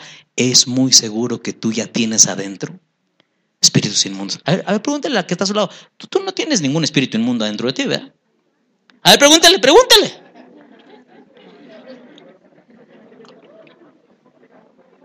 No, yo no, Rue, no. Allá los de Coajimalpa, allá. ¿Que ¿A poco usted me ve, Rue, con la lengua así como la exorcista, eh, dando vueltas la cabeza? Ah, no, es que ¿quién le dijo a usted que, que todos tienen que estar así para decir que tienen espíritus inmundos? Yeshua llegó un día, no a un bar, no a una cantina, no a un antro, a una sinagoga y ahí miró a la gente y monitoreó que en medio de la gente estaba una señora que llevaba 18 años fiel a la sinagoga, pero estaba bien llena de espíritus inmundos. Y nadie se daba cuenta. Para todos era la hermana jorobadita. Ay, la hermana jorobadita, pásele. Ay, sí, qué linda la hermana, mira qué fiel. Yahshua la vio y dijo, no, esa está endemoniada, esa está, esa está llena de espíritus inmundos. Mujer, ven para acá. Se enojaron los líderes de ese lugar. ¿Vas a venir a hacer aquí tu, tu desastre? Deja de molestar el orden que tenemos. Ahí hay una mujer atada. Esa es la hermana jorobadita, ella no hace daño a nadie, 18 años lleva aquí con nosotros, 18 años atada. O sea que hay mucha gente en la congregación que jura que no tiene espíritus inmundos. Y no tiene uno ni dos, tiene legiones. Porque esos espíritus no, no se meten de uno, se meten de muchos. De muchos, hermanos. Por eso Yahshua algo nos mandó cuando él aparece su ministerio. ¿Y sabes qué fue lo primero que le ordenó a sus discípulos? Vayan y echen fuera espíritus inmundos porque este planeta está plagado de ellos desde Génesis cero. Son, son espíritus que datan, su jefe fue Luzbel, por eso ellos son fieles a Luzbel. Luzbel los gobierna, Luzbel los rige hoy día, Luzbel los alimenta. De hecho, ¿sabes cómo se les llama también los hijos del diablo, los de Satanás? Son espíritus hermanos porque Luzbel es quien, quien sigue siendo su rey, su amo los gobierna, los coordina. Hermano, tengo que decirle algo.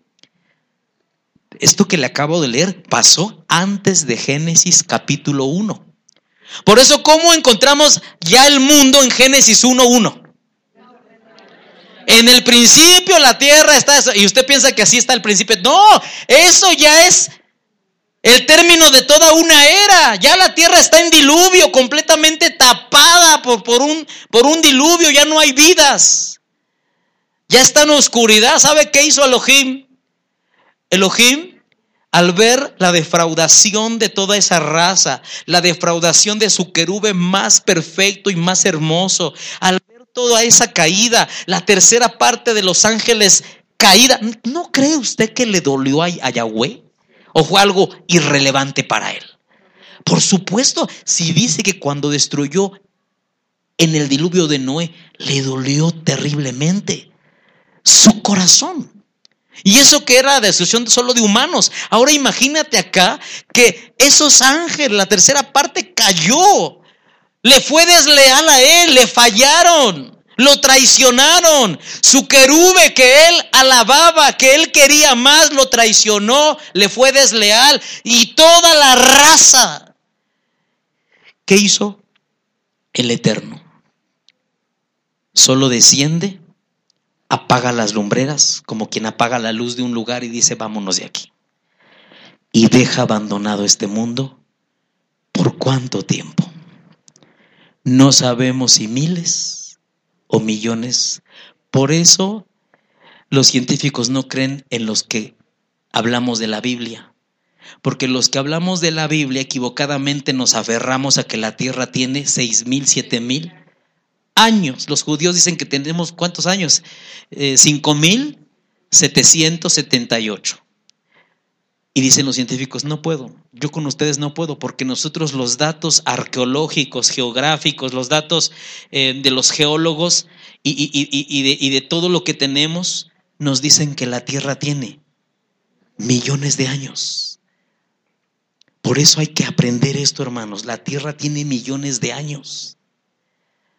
La Tierra no tiene cinco mil, seis mil años tiene millones de años que Yahweh la puso. Millones.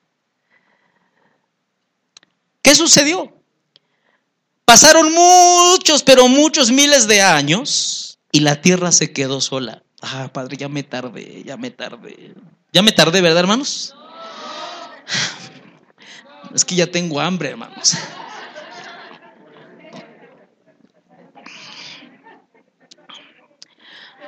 ¿A qué horas son, bendito Padre? Mire, escúcheme. Vamos, vamos, vamos, vamos a avanzar rápido. Ya va a acabar casi. Entonces, hay un dato interesante. Alguien se quedó en la tierra. No se fue. Contempló la devastación, contempló la muerte, contempló la decepción, contempló la traición, contempló todo lo la destrucción, porque a Yahweh ya leímos, no creó el mundo para que el mundo fuera un lugar vacío y deshabitado y desolado. Entonces, Yahweh decepcionado apagó las luces, porque eso fue lo que Jeremías vio. Dice, vi a los cielos y vi que las luces se apagaron. Pero ¿qué dice Génesis 1.1? ¿Quién se quedó encima de esas aguas? Pero el Ruach de Yahweh se quedó ahí. ¿Y sabes qué es lo bonito? No sé si alguien aquí tenga la versión pechita, pero no dice se movía sobre la faz de las aguas. Me gusta tanto esa versión pechita que dice el Ruach incubaba nueva vida. ¿Alguien tiene esa versión? ¿No la tiene, hermano? Si no, si usted tiene internet rápido, busque ahí versión pechita. Así dice, pero el Ruach encima de las aguas, incubaba nueva vida. ¿Qué es incubar? Sí. Creaba, empezaba a desear una nueva creación. Vamos, por eso ahora tiene relevancia Isaías en la versión Reina Valera. ¿Cómo decía? Porque Él estableció el mundo y Él lo compuso. Diga conmigo, lo compuso. Diga conmigo, lo compuso. Entonces ahora llegamos, amado, a este Génesis 1.1 o Bereshit 1.1, que lo que usted está viendo aquí, en el comienzo de todo, Elohim creó el cielo y la tierra. Ok, ahí estamos bien. Ahí habla del comienzo, hablemos de que ahí era el comienzo antes de la raza hasta luzbeliana. Pero del verso 1 al verso 2 pasó toda una historia, la que le acabo de contar. Ya en el verso 2 es, fíjese, el verso 1 es el comienzo y el verso 2 es el recomienzo del nuevo mundo. ¿Sí lo entendió? Bueno, dice el 2. La tierra estaba desordenada y vacía, todo era un mar profundo cubierto de oscuridad y el ruach de Elohim se movía sobre las aguas. Otra versión dice incubaba vida sobre las aguas. Y entonces bajó Elohim y ¿qué dijo? Prácticamente, ¿qué hizo? Encendió las luces. Que haya luz. Y las luces se encendieron. Y entonces usted lee los famosos siete días de la creación o seis días de la creación que nos han predicado las maestras de la escuelita, ¿no? Pero la verdad es que esos siete días no eran días de una creación nueva, simplemente Elohim estaba reparando, componiendo, mejorando, porque todo lo que Elohim crea lo prueba para ver si es bueno. Y él estaba reparando, haciendo cambios y ajustes en la nueva creación que iba a haber. Entonces ahora sí, Génesis 1 en adelante ya empieza a hablarnos de una creación nueva, pero antes de esta creación nueva ya le prediqué que hubo otra que fue muerta por diluvio.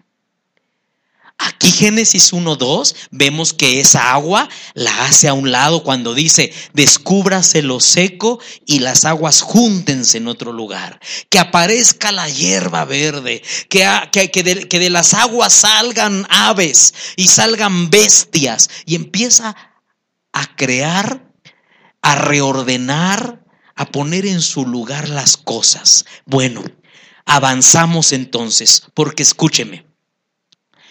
Llegamos al verso 26 de Génesis 1 y ¿quién aparece? La nueva creación. Una creación diferente a la luzbeliana. Una creación distinta. Y vamos a leer esa creación rápido, hermano, porque el tiempo se nos va. Génesis 1.26 dice, entonces dijo Elohim, ahora hagamos al hombre a nuestra imagen. Él tendrá poder sobre los peces, las aves, los animales domésticos y los salvajes, y sobre los que se arrastran por el suelo. Cuando Elohim creó al hombre, lo creó a su imagen, varón y mujer, los creó. A ver, ¿quiénes son esta creación? ¿Eh? ¿Adán y Eva? ¿Seguro? ¿Seguro? ¿Sí? ¿Por qué? Hermano, yo no veo aquí a Adán. Yo no veo aquí a Eva. ¿Cómo fue la creación de Adán? Del polvo y no creó a ninguna mujer. Lo creó solito. Tiempo después le sacó de su costilla a una mujer. Esta creación que estás leyendo, ¿cómo los ves? Verso 27. Elohim creó al hombre a su imagen y, y, no solo creó al hombre, ¿qué creó? Varón y mujer los creó. Escúcheme bien, esta no es la creación de Adán y Eva. Es otra creación completamente antes Adán y Eva. Porque aquí no ves que Yahweh crea a estos hombres con barro. No los crea con barro. No sopla sobre ellos ningún aliento de vida. Crea tanto el formato varón como el formato mujer, los crea iguales. No sacó a la mujer de ningún varón, ni al varón de ninguna mujer. Simplemente creó masculino, femenino les dio el poder para, para que ahora ellos gobernaran el mundo. Póngame mucha atención porque estos son datos bien interesantes que están ahí en la escritura. Ese no es Adán y esa no es Eva. Adán aparece hasta el capítulo 2. Cuando ya dice, y entonces Elohim formó al hombre del polvo de la tierra y sopló en su nariz, le dio vida y el hombre fue un alma viviente. Y mucho tiempo después dice, y no halló esposa y Yahweh le hizo. Pero esa es la creación de Adán. Esta es otra creación. Ahora, siga leyendo. ¿Qué dice el verso 28? Les dio su bendición a esta creación y ¿qué les dijo? Tengan muchos, muchos hijos, llenen el mundo y gobiernenlo, dominen a los peces y a las aves y a todos los animales que se arrastran. Dato curioso, ¿a dónde puso a esta creación? No, hijos, a ver en qué jardín están. Llenen el mundo. Esos fueron puestos en el mundo, así en el nuevo mundo, limpio. Un mundo limpio, un, un, mundo compuesto, restaurado. Yahweh pone a la pareja. No sabemos si puso una pareja o puso muchas parejas, porque dice varón y hembra los creó. Y les dio la orden, hieren el mundo, reproduzcanse. Pero datos curiosos, a ellos no les dijo de ningún árbol, porque ellos no estaban en ningún huerto. ¿Hasta dónde aparece el huerto de Edén? Hasta el capítulo 2. Estos fueron puestos así en la tierra. Órale, ahí está la tierra, llénenla. No existía ningún árbol ni de la vida, ni del conocimiento del bien y del mal. Fueron una creación diferente, obvio, a la imagen de Elohim. Ay, Padre bendito, estos hermanos han de decir, este de cuál fumó este día. ¿Será porque ganó México? De cuál fumó para estar todos iguales, dice la hermana. Esto está en la Biblia, hermanos. Todo es por eso yo amo predicar. Si yo cuando, cuando hace, hace, muchos años me dijeron que el cristianismo, yo entré y dije, qué aburrido es esto, qué aguado, porque los pastores cristianos predican aguado. Simple, sin profundidad. Cuando yo empecé a ver los misterios y los tesoros que hay en esto, dije, Qué bonito es entender tu palabra, todo coincide. Entonces la creación de Génesis 1.26 no es Adán, no es Eva. Una creación vegetariana. Nunca parece que Yahweh ordenó comer animales. Y toda planta y fruta de los árboles es o servirá de alimento. Y animales, toda planta verde y fruta, alimento. Los leones se quedaron así. Porque los leones ya le habían echado ojo a las ovejas.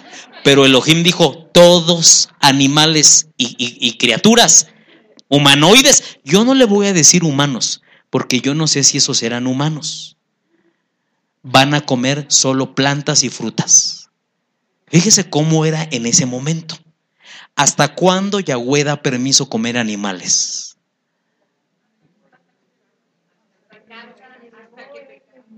No. ¿Sabe hasta cuándo lo encuentras en Génesis 9? Cuando Noé sale del arca a un nuevo mundo. Mire cuántos, cuántas renovaciones de mundo ha habido. Y entonces ya el Eterno le dice lo mismo que le ha dicho a todas las creaciones. Llenen la tierra. Ya estaba cansado el Eterno. Llenen la tierra otra vez. Porque a los otros les dije que la llenaran y la llenaron, pero ya los, ya los maté en el diluvio. Entonces llenen la tierra otra vez y toda planta y todo animal os servirá de comida. Ahí ya dio la libertad de comer animales. Ya se pusieron con todos los hermanos ahí. Pero en, en, el tiempo pasado solo era comer una alimentación herbívora o vegetarianos, hermano. ¿No? Ahora, ahora escúcheme, escúcheme, por favor esta creación le falló a Yahweh otra vez. Dice la escritura que no tenían ellos árbol de la vida ni del conocimiento del bien y del mal. Sin embargo, yo quiero decirte algo, porque aquí ya, ya, habla, ya acabamos de hablar de, del caído, de Luzbel, pero Luzbel no ha desaparecido de la historia. Te voy a decir qué pasó con Luzbel y sus caídos. Luzbel dijo, ¿qué, sentiría usted? Le voy a poner un ejemplo. Esa casa allá enfrente es mi casa, ha sido mi casa, pero de repente llega el dueño y, y me dice, yo te regalé esta casa, yo era para ti, pero tú fuiste malo, ingrato, rebelde. Agarras tus cosas y te largas. Y digo esa casa, pero imagínense que es un palacio. ¿Cómo me sentiría yo cuando me echan de ese lugar que fue mío y de repente veo que se abren las puertas para darle ahora acceso a unas nuevas personas que ahora van a andar por los techos y por las ventanas muy contentos cuando ese lugar fue mío miles y miles de años? Y cuando yo paso fuera veo a esas personas y cómo las veo. Con coraje, rabia eso le pasó a Luzbel. Cuando él veía desde fuera y decía, ¿qué está haciendo Elohim? Si el mundo lo dejó hecho un caos, ya lo reparó. ¿Qué va a hacer? ¿Una nueva creación? Y cuando escucha que les dice, les doy la autoridad y el poder de este mundo, gobiernenlo ustedes. Prácticamente, ¿qué está diciendo? Lo que fue un día de Luzbel, se los doy a ustedes. Ustedes son los amos de este mundo ahora. Las criaturas les van a temer. Gobiernenlo, trabajen el mundo. Sean ustedes los, los amos de este mundo. ¿Qué habrá sentido Luzbel? Por eso esa creación era el motivo del odio de Luzbel. Y dijo, pues ahora voy a hacer todo lo posible porque esa creación le falle igual. Y esa creación le falló. Hermano, usted puede encontrar en la escritura que esa serpiente o ese caído no se dio por vencido. Siempre estuvo espiando y husmeando a la creación para ver cómo la hacía caer. Bueno, vámonos rápido. ¿Qué pasó con esta segunda creación? ¿Sabes en qué se convirtieron? En esto. Los arqueólogos han descubierto restos de humanoides. Que yo he escuchado pastores decir que esto no, es, no existió. Ah, y están los restos, están los cráneos, están las evidencias, cómo las desapareces. Por eso la ciencia no quiere saber nada de los que estudian la Biblia porque es que estamos locos. Lo que pasa es que la gente no estudia bien. ¿Sabes? Que sí hay restos de estos seres que se les llama el hombre de Cromañón, Neandertal, Astrolopithecus, el Homo erectus, el Homo sapiens. De hecho, nosotros dicen que venimos del Homo sapiens. Bueno, ahora escuche. ¿Quiénes son estas criaturas? Bueno, estas criaturas datan de hace 40 mil años. Fíjese que los datos van coincidiendo. 40 mil años. Y los han encontrado en Europa, en cavernas. Ahora, Rue, Elohim creó a esos seres así homo erectus y así, homo sapiens y todos así. Bueno, Darwin decía que así fue la creación original y todos iban evolucionando hasta llegar a ser lo que somos hoy. Pero yo que estudio la Biblia me doy cuenta que es al revés. Cuando un hombre se ensoberbece, se levanta, se opone a Elohim y dice, yo soy Elohim, como lo dijo Nabucodonosor, le viene un castigo de Elohim que dice la Biblia, que de repente Nabucodonosor empezó a encorvarse, le salió pelo en todo el cuerpo, le salieron pezuñas como de animal, se cayó a la tierra y empezó a comer pasto. En vez de evolucionar, involucionó a una bestia. Satán involucionó, hermanos, porque de ser perfecto, llegó a un estado de ser una serpiente. Escúcheme ahora, lo que nosotros los que estudiamos la escritura entendemos es que no pasó así de aquí para acá, sino que esa creación de Génesis 1.26 en su rebeldía involucionó. Y son todos esos que quedaron en el mundo convertidos en animales o en humanoides, animales o bestias que ya no tenían ni siquiera la habilidad de sembrar, no tenían la capacidad de entender, ya no tenían ni siquiera la capacidad de comunicarse con un lenguaje. ¿Se ha visto las películas de los cavernícolas? Haga de cuenta. Elohim no creó eso, ¿eh? Elohim no creó seres brutos que van a ir... No, Elohim los creó a su imagen. Usted lo leyó, Génesis 1.26, hagamos al hombre a nuestra entonces, esta no es a nuestra, esa no es la imagen de Elohim. Una perfección que por su pecado fue involucionando y por eso se encuentran hoy los fósiles de esos seres que, que fueron familias, tribus completas que quedaron como bestias sin entendimiento, sin conocimiento, como dice Romanos, los entregó a una mente reprobada, donde ya no sabían ni cómo hablar, comunicarse, ni cómo sembrar. Ahora, póngame atención, Elohim ahí tuvo que buscar un redentor de esa raza, un redentor para esa raza. ¿En quién pensó? No en Yahshua. ¿Sabes quién era el redentor de toda esa raza caída?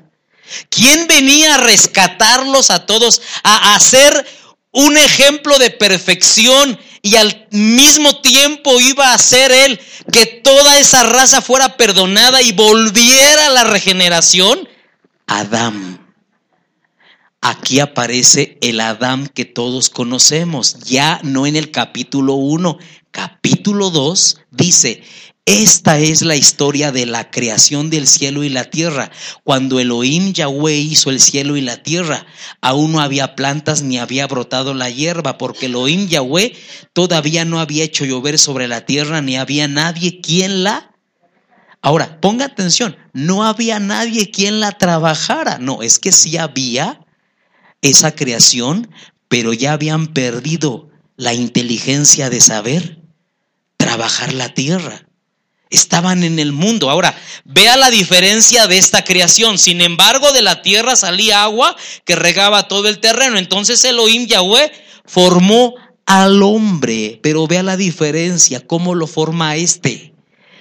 De la tierra misma o del polvo, sopló en su nariz aliento y le dio vida. Curioso, a este lo forma con sus propias manos. Mire, Elohim vio que la raza luzbeliana falló, que la raza de los, de los Génesis 1.20 falló, se convirtieron e involucionaron en bestias. Y entonces dice Elohim, tengo que hacerlo con mis propias manos. Usa sus manos, empieza a moldear, empieza a soplar, empieza a hacerlo a su imagen. Dice, y el hombre se convirtió en un ser viviente. Ahora, vea la diferencia de los de Génesis 1.26 a este. Después Elohim Yahweh plantó un jardín en la región de Edén, en el oriente, y puso ahí al hombre que había formado. ¿Ya se dio cuenta que a ese hombre no lo puso en la tierra? Sino que en la tierra hizo una reserva, un huerto cercado, y ahí puso a ese Adán. ¿Me está entendiendo, hermano? Todos los, los, los, los, seres caídos, esos, esos, esos, esos hombres humanoides bestias, vivían en el mundo, en las cavernas. Pero Adán estaba en una reserva, encerrado. Por eso se le da la orden, cuida el huerto. ¿De quién lo tenía que cuidar? De intrusos que pudieran entrar. Él estaba en una reserva cercada. Él no estaba en el mundo, estaba encerrado. Dice, después Elohim puso ahí al hombre que había formado, hizo crecer también toda clase de árboles hermosos que daban fruto, bueno para comer. Vea, ahí apenas hace crecer estos árboles en ese huerto. Y en medio del jardín puso también el árbol de la vida. Número uno, aquí aparece por primera vez el árbol de la vida y el árbol del conocimiento del bien y del mal. Eso no se lo, no se lo, no se lo dijeron a los, del, a los de Génesis 1.26. Bueno, escúcheme. Voy a acabar casi, casi.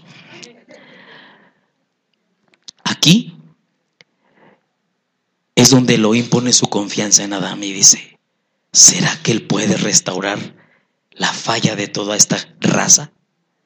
Muy parecido a nosotros, amado. Porque nosotros somos una raza caída. ¿Y a quién tuvieron que venir a rescatar nuestra raza caída? ¿Eh? ¿Quién vino a que nuestro espíritu muerto volviera a la vida? Por eso, por eso a Yahshua se le llama el postrer Adán. Porque el primer Adán falló, no restauró su raza, no pudo. Se confió en él para que él restaurara la raza y por eso esa raza ya no existe. Toda esa, raza de solamente están los fósiles. Porque no, no los pudo redimir Adán, no lo logró. Adán caminó en el huerto, tenía unos poderes que usted no se imagina. Porque dice Elohim que le dijo, dice la escritura, perdón, que Elohim le dijo, tú le vas a poner nombre a todos los animales. Yo entonces entiendo que Adán tenía la capacidad de volar para poder dominar sobre todas las aves de los cielos y poder llamarlas por su nombre. Tenía una mente de receptor receptora, o ¿cómo se dice cuando archivas? Retenedora de información para saber cada nombre a cada animal. Yo también puedo especular que Adán podía respirar bajo el agua porque tuvo que ponerle nombre a todos los seres de las aguas. También se especula que Adán podía hablar con los animales, comunicarse con ellos. Hermano, era otro tipo de cuerpo el de Adán. Y Adán caminó en el huerto. Aquí aparece la serpiente. Otra vez, husmeando de metiche. Y le dijo a sus príncipes caídos, vamos a ver esta creación, estudienla, analícenla, vamos a ver qué, de qué pie cojean, vamos a ver por dónde podemos accesar a ellos, porque ya accesamos a la creación pasada y miren en qué se convirtieron. Vamos a ver cómo accesamos a la destrucción de esta creación. Pero Adán lo vio muy difícil porque veía al hombre diario caminar y el hombre no mostraba por dónde se podía, em, se le podía atacar. Entonces este trabajo le llevó a la serpiente Miles de años, hermanos. ¿No cree usted que les llevó dos días? La serpiente husmeaba, estudiaba, veía diario a Adán y decía, ¿por dónde llegaré a él? ¿Por dónde lo haré caer? ¿De qué manera? Es perfecta esta creación. Y además, esta creación logró algo que yo siempre anhelé. ¿Qué anhelaba Luzbel? Subiré a las alturas y me haré semejante al Altísimo. ¿Qué pusieron en Adán? Lo hicieron a la imagen y semejanza de Elohim. Por eso Adán dijo, lo que yo nunca logré, se lo dieron a él.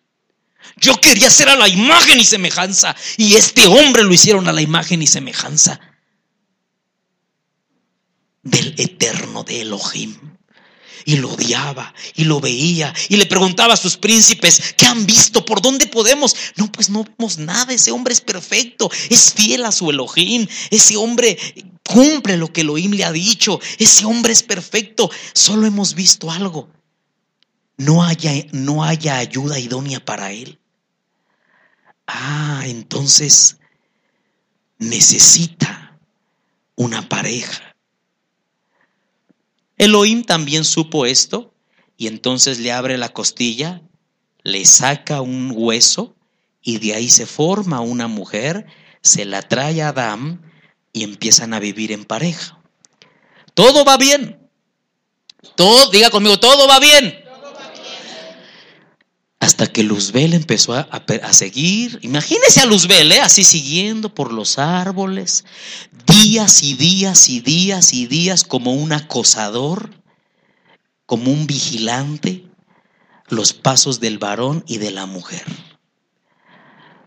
Por supuesto, usted debe de saber que Adán y Eva en el huerto tuvieron muchos hijos. No vaya usted a pensar que eran una pareja sola es que usted piensa que los dos primeros hijos de Adán y Eva fueron Caín y Abel. Esos dos hijos sí fueron los primeros en la vida afuera del huerto, pero adentro del huerto ellos recibieron una orden, llenen, reproduzcanse. Ellos tuvieron hijos. A Eva, ¿qué se le dijo en su juicio? Aumentaré tus dolores. Quiere decir que mientras estuvo en el huerto, tenía dolores. Usted no puede aumentar algo que nunca ha tenido. ¿Sí me está entendiendo, hermano? Si aumentar es porque ya había tenido. Solo que esos que había tenido no eran dolorosos. Por eso cuando, cuando Adán y Eva son sacados, lo que Yahweh hace es llevarse el huerto como una esfera a los cielos, pero dentro del huerto van todos los hijos de Adán y Eva que tú los encuentras en el libro de Daniel y se les llama los vivientes, una raza que fue llevada a los cielos. Ellos no pecaron, solo pecó Adán y Eva. Escúcheme. La serpiente empezó a ver a la mujer y oh hermanitos, ahí está la onda. la mujer pasó y vio el árbol. Oye, Adán, ¿y por qué no podemos comer de esto? No, Eva. Elohim nos dijo que debemos comer de todo. Incluso, bueno, y nos dijo que el árbol de la vida es el árbol que debemos comer más porque es el que nos da la vida eterna. Y Eva lo veía así. Pero ¿por qué? Mira qué hermoso está. Oye, ¿cómo se llama? Árbol del conocimiento de la ciencia del bien y del mal. O sea que quien lo coma va a tener mucho conocimiento. Pues, pues, comamos. No, Elohim dijo que no. Quiero que sepas, hermano, que ese árbol sí era para que ellos comieran, pero en el momento que Yahweh lo considerara, ellos tenían que madurar, que crecer, que llegar a un nivel donde estuvieran capaces de poder comer de ese fruto. No era un fruto maldito, ni venenoso, era un fruto que su, que su sabor o, su, o, lo que provocaba ese fruto era un ascenso a sabiduría y conocimiento muy elevado y ellos no estaban listos para eso. Entonces no es que Elohim no les iba a dar, un día iban a comer de eso. Quizás si ellos no hubieran pecado, hoy tú y yo estuviéramos comiendo de ese fruto. Pero ellos tenían que esperar el momento. Y entonces la serpiente se dio cuenta de la cara de Eva, cómo, cómo la ponía cuando estaba en el árbol así.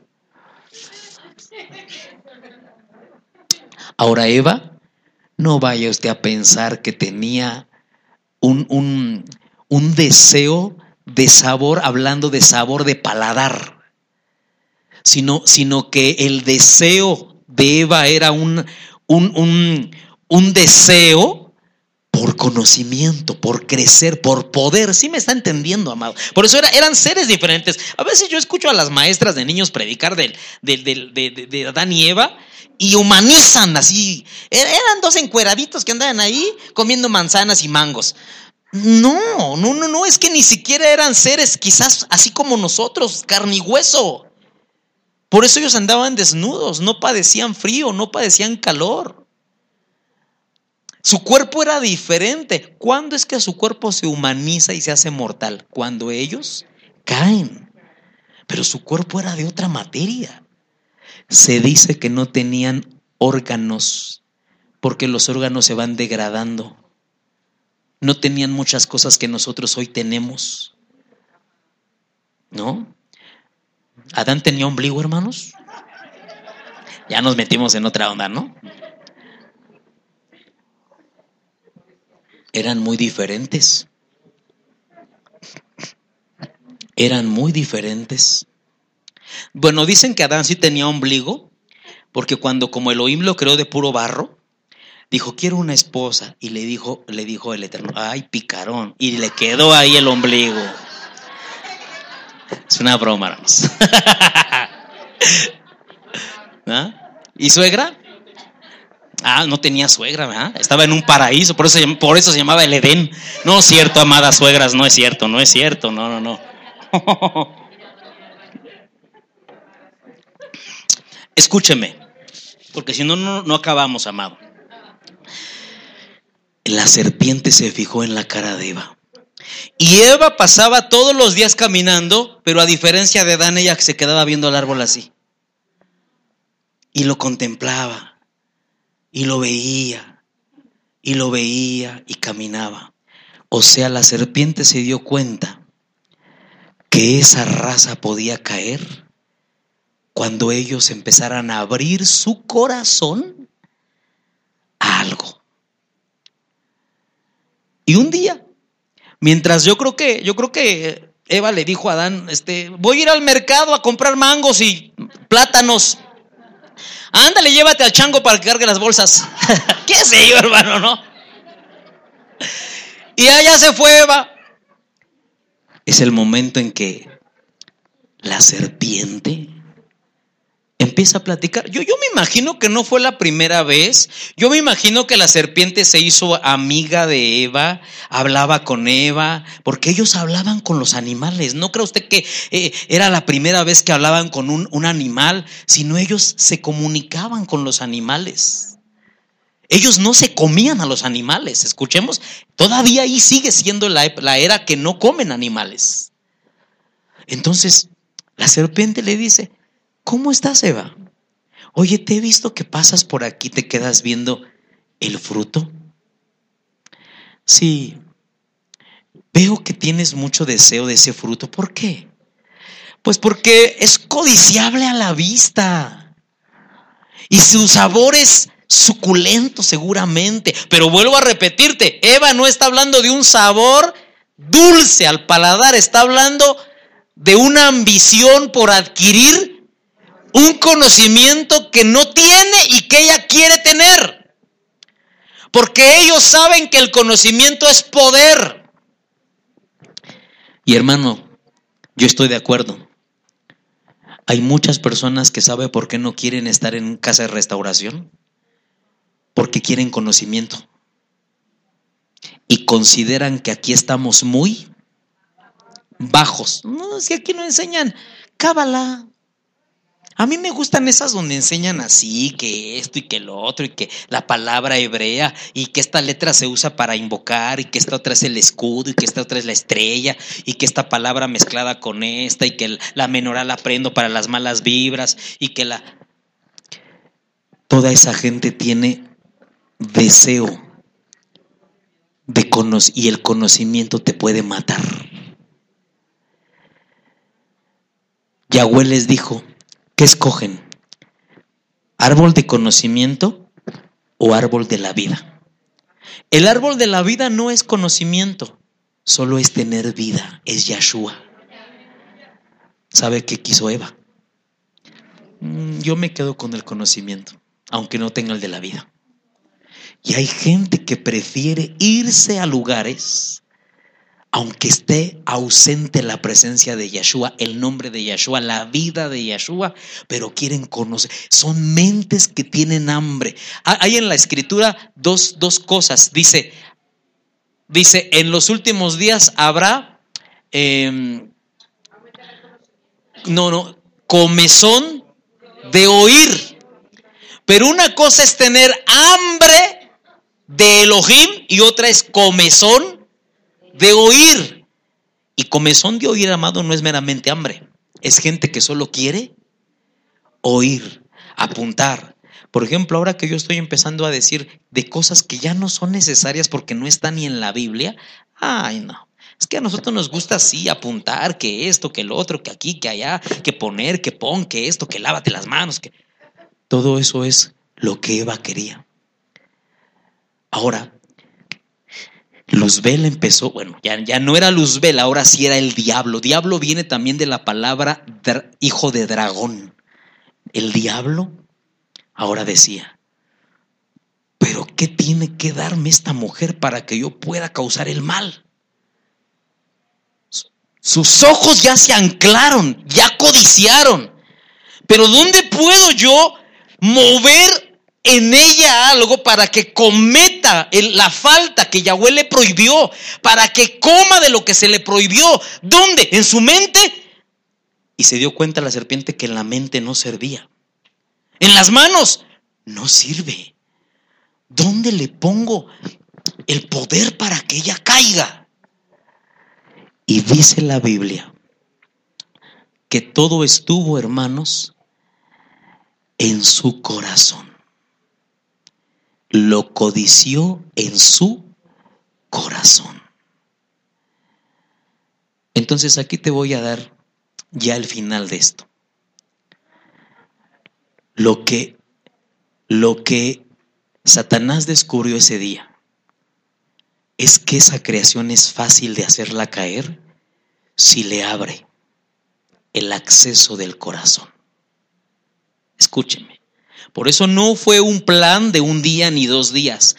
El enemigo estuvo vigilando esa creación quizás hasta siglos, hasta que descubrió dónde es su talón de Aquiles, dónde es la llaga, dónde puede dominar. Y vio que hay una parte en el ser humano llamada el corazón. ¿Qué hay ahí? El corazón es el motor que rige a todo un ser humano. Si tú pones algo en ese lugar, tienes a ese ser humano. Porque tú puedes ponerle, escúcheme bien, el Satán puede poner un pensamiento malo en mi cabeza, en mi mente, un adulterio, una mujer desnuda. Pero yo puedo verla, esa mujer desnuda, esa mujer me puede decir, ven, pásale. Y yo puedo ir. Pero si mi corazón es de Elohim, ¿sabes quién me regresa? ¿Sabes quién me regresa?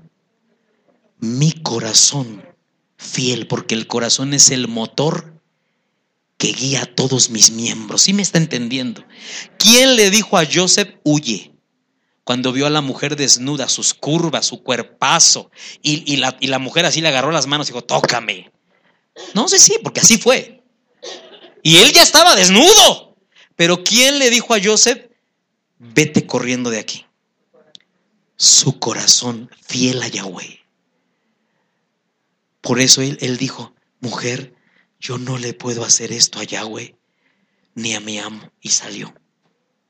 Vea, Satán sabe muy bien que puede poner aquí muchas cosas, pero si mi corazón está fiel a Yahweh, por más que ponga, nunca me va a hacer caer. El enemigo puede usar mis manos para tocar, para agarrar, para ver lo que no debo, para hacer, para hacer cosas que no debo. Pero si mi corazón es fiel, mi corazón va a ordenarle a mis manos, no las contamines. Mis pies pueden ser invitados a ir a un, a un lugar de contaminación donde no debería de ir. Pero cuando yo vaya para allá, ¿quién va a ordenarle a mis pies detente? Mi corazón. Mi boca puede hablar muchas cosas en el enojo y decir y, maldecir, pero cuando esté maldiciendo, ¿quién le va a decir a mi boca detente? Entonces Satán se dio cuenta que todo está en este lugar espiritual, porque no estoy hablando del músculo que bombea sangre. No vaya usted a pensar que ese es el corazón que Yahweh pida, mi hijo mío, tu corazón, un cuchillo. Y... No, no está hablando del corazón músculo, está hablando de un acceso que en el pecho está, llamado corazón, donde está la voluntad, los pensamientos, las decisiones, el amor, la pasión, todo lo que es un ser humano, el motor de su entrega. Entonces la serpiente dijo, no, yo no quiero ni la mente, ni las manos, ni los ojos, ni la boca de esta vieja. Yo quiero su corazón.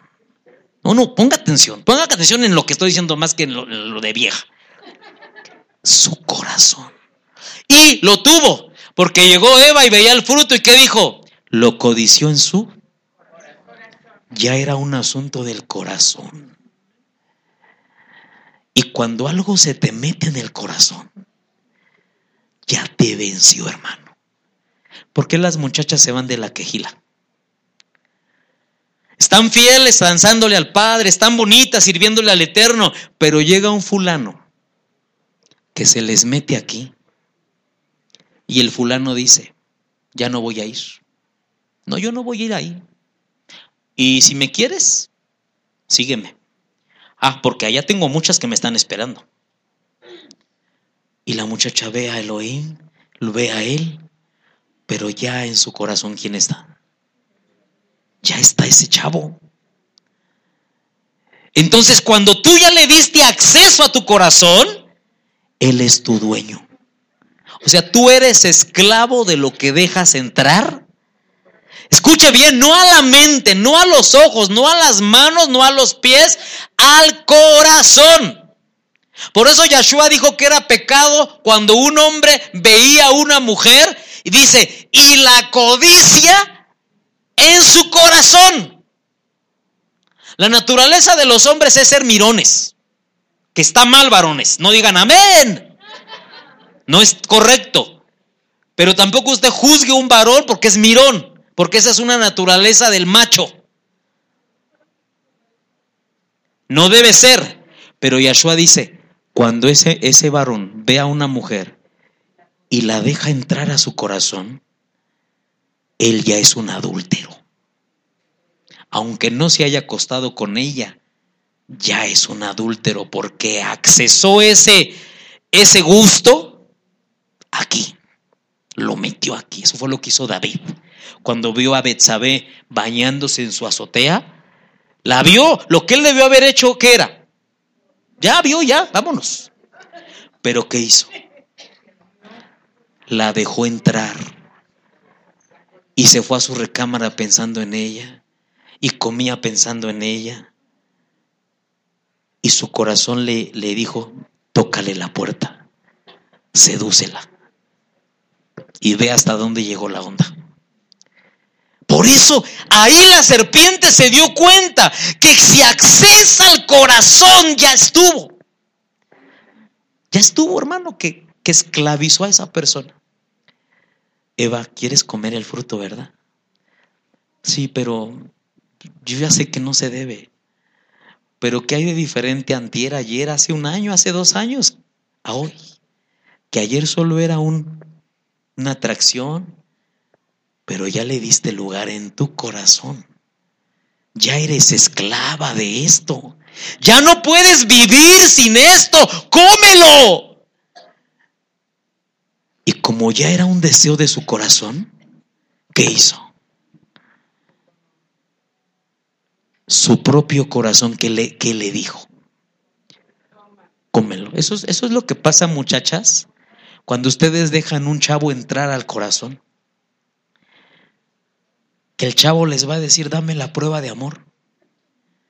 Y tú ayer decías, no, porque eso está mal, soy de Elohim, pero como Él ya entró a tu corazón, ya en tu corazón está su nombre tatuado, así como en la penca de un maguey, pero está en tu corazón, todo lo que Él te pida, se lo vas a dar. Todo lo que Él te pida. Por eso a mí me enseñaron que el enamoramiento es un hechizo. Una persona enamorada prácticamente es una persona hechizada, embrujada. Fíjese. Por eso, hermano, es que uno hace locuras, hace tonteras. Y, y, ahí la mujer ya estaba en su corazón bien atada a ese deseo. Diga conmigo, era un deseo. Y ya nada más la serpiente susurraba. Mire, la serpiente nunca metió las manos, ¿eh? No agarró la fruta y se la, se la, se la puso en la boca, muérdele. No, la serpiente solo trabajó motivando. Cómelo, ándale, ándale, amiga. Yo soy tu amiga, que no hemos platicado muchos días. Mira, yo, la, serpiente, soy la tu amiga. Come, anda, come, come. de todos modos, me estás diciendo que un día Elohim les va a dejar comer. Pues que, que si es mañana, pues ¿qué tiene diferencia si es hoy? Sí, ¿verdad? Además vas a ser igual que Elohim, conocerás el bien y el mal, ¿no quieres ese poder? Oh, yo que tú lo comía, yo no puedo, pero tú sí. ¿Y qué hizo? Comió. Ve a darle a tu esposo, compártele de este poder. Anda, corre, búscalo. Lo que la serpiente quería es que esa raza y que el redentor no pudiera rescatar a nadie afuera. Y el redentor de esa raza comió. ¿Y qué pasó? Baja Yahweh decepcionado, porque en quien había puesto su esperanza para redimir a esa raza adámica, no lo logró. Elohim los tiene que echar fuera. Toma el huerto de Edén que ya no existe en la tierra, se lo lleva a los cielos. Por eso el árbol de la vida, ¿dónde está hoy? Y dice Apocalipsis, el que venciere yo le daré de comer de él, está allá arriba, ya no está aquí. Andan algunos buscando el huerto del Edén por allá. No, ya no está. Se fue de aquí, se lo llevó Elohim con los vivientes. Y cuando sale Adán y Eva a la tierra, ahora sí, los dejan en la tierra,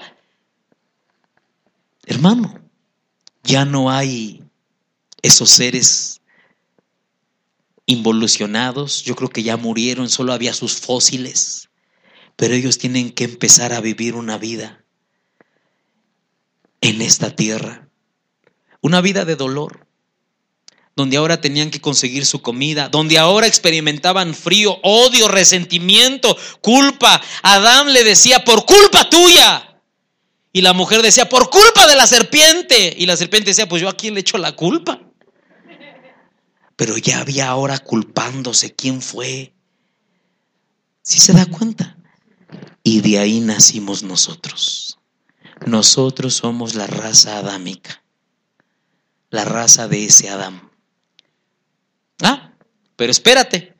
Porque esto está pasando en el capítulo 3, 4 y 5. ¿Qué crees que pasa en el capítulo 6? Ay, Rue, no nos diga.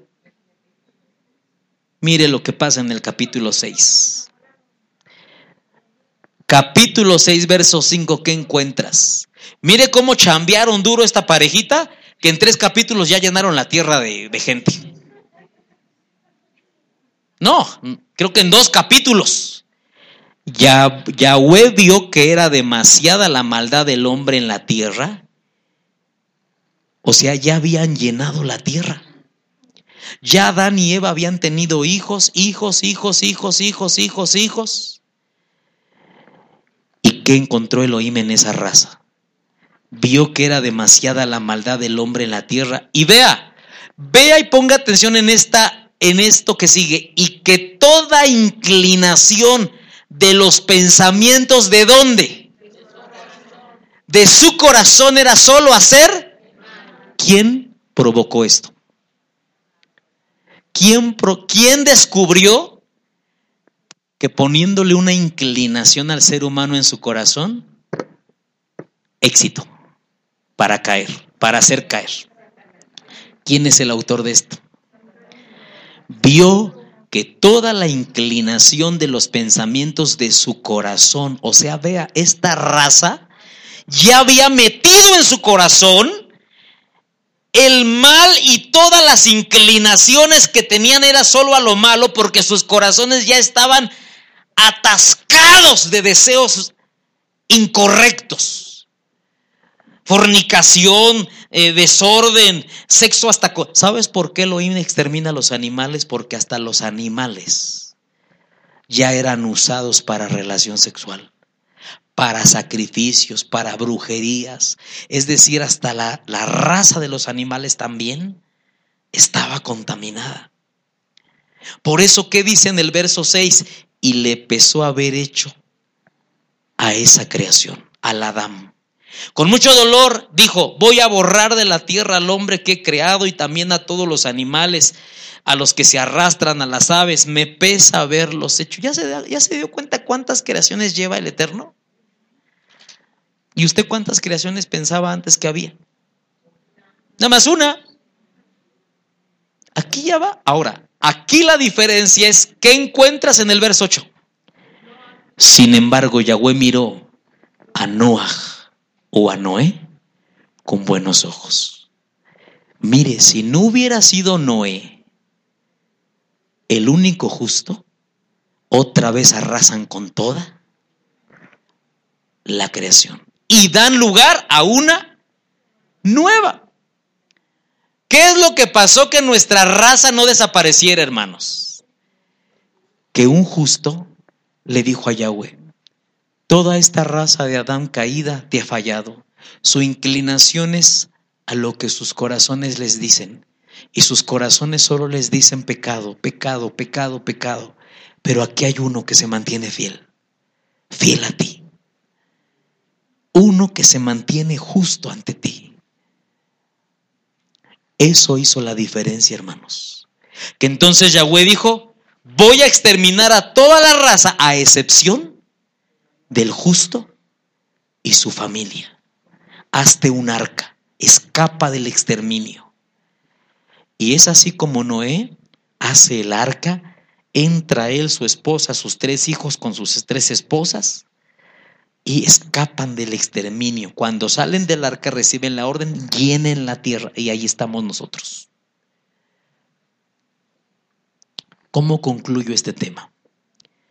Han pasado miles y miles de años de esto. Pero ¿quién sigue deseando el corazón nuestro? La serpiente mutó. Hoy día ya no la encuentras como la serpiente antigua. ¿Sabes cómo la encuentras? Como el dragón. Ya creció. Ya se reorganizó, hermanos. Ya en los cielos se estableció su base. Puso potestades, principados, gobernadores, huestes de maldad. Ya repartió la tierra y dijo, ustedes allá, ustedes acá, ustedes de este lado, espíritus inmundos, torturen a todos, procuren entrar en ellos, entren en la gente, entren en los jóvenes, entren en las personas. Vamos a inmundizar a todos, vamos a hacer que Yahweh también destruya esta nueva raza. Y por eso, hermano, es que hoy, año 2018, lo que más anhela Satán es que tú le abras. Él no quiere tus ojos, no quiere tu mente. De nada le sirve a Satanás una mente de un hombre que tiene un corazón fiel. Por más que él ponga cosas sucias, el corazón le va a decir, aborta eso. Y el hombre va a ver, pero su corazón le va a dictar, no veas porque Satán ya sabe que el corazón es el motor de todo un ser humano. Le voy a leer esto que yo puse aquí, rápido. Es una definición que encontré muy correcta. ¿Qué es el corazón? El corazón es el centro de la vitalidad. Es el centro de las motivaciones, intenciones y pensamientos y el entendimiento. Es el centro de los sentimientos, es el centro de los impulsos, es el centro de la intuición y la clarividencia, es el centro de la fidelidad y la lealtad, es el centro de la determinación y el valor, es el centro del amor, la pasión y la entrega. Por eso, ¿quién quiere tu corazón? Vea, vea todo lo que es el corazón del ser humano. Por eso Satán te ve y lo que Satán está viendo es tu corazón, diciendo que me abra el corazón. Yo no quiero sus manos. Dándome su corazón automáticamente, todo su ser, es mío. Pero quiero su corazón, su corazón, porque descubrí que Eva me dio su corazón y cayó. David abrió su corazón y cayó. Acán abrió su corazón em, cuando, cuando los tesoros eh, de maldición y, cayó el corazón del ser humano. De hecho, Yahshua, Yahshua, ¿qué dice? Vamos a leer qué dice Yahshua. Porque de lo profundo del corazón del hombre salen los malos pensamientos. No dice que de la mente, no dice que de la boca, no dice que de los pies ni de las manos. ¿De dónde salen los malos pensamientos de los seres humanos? Del corazón, pero alguien los tuvo que poner ahí. Alguien tuvo que poner ahí esos huevecillos de serpiente. Dice, salen los malos pensamientos del corazón, los asesinatos, los adulterios, las inmoralidades sexuales, los robos, las mentiras, los insultos, difamaciones. Estas cosas son las que hacen impuro al hombre. Pero el que come sin cumplir con la ceremonia de lavarse las manos no lo hace impuro. Porque a Yahshua le decían, oye Yahshua, tus discípulos comen sin lavarse las manos. Y no hablaban de higiene, hablaban de un rito que como judíos ellos hacían. Y entonces Yahshua dice, entiendan, ustedes no saben nada de las cosas espirituales. Ustedes piensan que por lavarse las manos con una verajá, ya mis manos son purificadas. Cuando la contaminación está aquí, porque han dejado que la serpiente incube huevos. ¿Por qué estoy diciendo esto de incube huevos? Porque mire que encontré eh, en la escritura. Isaías 59:5 dice, incuban huevos de víbora y tejen telarañas y el que come esos huevos se muere y si uno los aplasta salen serpientes venenosas. ¿Quién es el que pone esos huevos aquí? La serpiente, para que esos huevos eh, eclosionen y son, son esos frutos que me llevan a la caída, al pecado. Amado, ¿qué fue lo que hizo caer a este señor llamado Ananías? Cuando dice la escritura que llegó a dar su ofrenda, Kefa le dijo, Hechos 5.3, Ananías, ¿por qué dejaste que Satanás llenara, ¿qué dijo? ¿Tus ojos, tus manos, tus pies, tu boca, tus oídos? Llenara tu corazón. Porque hermanos, cuando el enemigo llena el corazón, ya no hay para atrás, uno va a caer. ¿Por qué dejaste que el enemigo llenara tu corazón? Tienes tú que tener mucho cuidado. Porque aquí, en la misma que el enemigo está interesado en poner algo en tu corazón. Cuide con quién come. Cuídese con quién se junta. Yo esto ya lo he aprendido en mis años.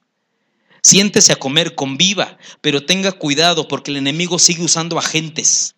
Agentes. Usa a esta señora, usa a este varón. Ve y siéntate con él. Abre la boca y llénale de veneno. Llénale de duda. Llénale de rebeldía. ¿Cómo está, hermanita? ¿Qué dice el espagueti? ¿Está rico? Sí, hermana. ¿Cómo ve la prédica del Roe? ¿No siente que nos están engañando? Yo lo amo mucho al Roe, lo amo mucho. ¿Quién está llenando tu corazón? Y la otra persona solo abre su oído, abre su mente, presta atención, pero cuando abre su corazón, ¿sabe que hay gente aquí que me aborrece, hermano? Sin conocerme. A mí me ha dicho gente en Yom Kippur, por favor no me lo vuelvan a decir, eso no edifica. Yo no sé usted quién le dijo que hay que decir todas las cosas que uno siente. Pero han venido, Roe, quiero que me perdones que usted me cae regordo. Y después de esto, uy, me vas a caer re bien, hermano. ¿Y por qué me lo dices? Es que usted me cae regordo. Y si le dije a una hermana, ¿y por qué? Dame un motivo por qué te caigo gordo. ¿Qué te hice? ¿Cuándo hemos sido amigos? ¿Cuándo hemos salido y te defraudé? Dime por qué yo provoqué ese sentimiento. No es lo curioso que, pues nada más lo veo y me cae gordo.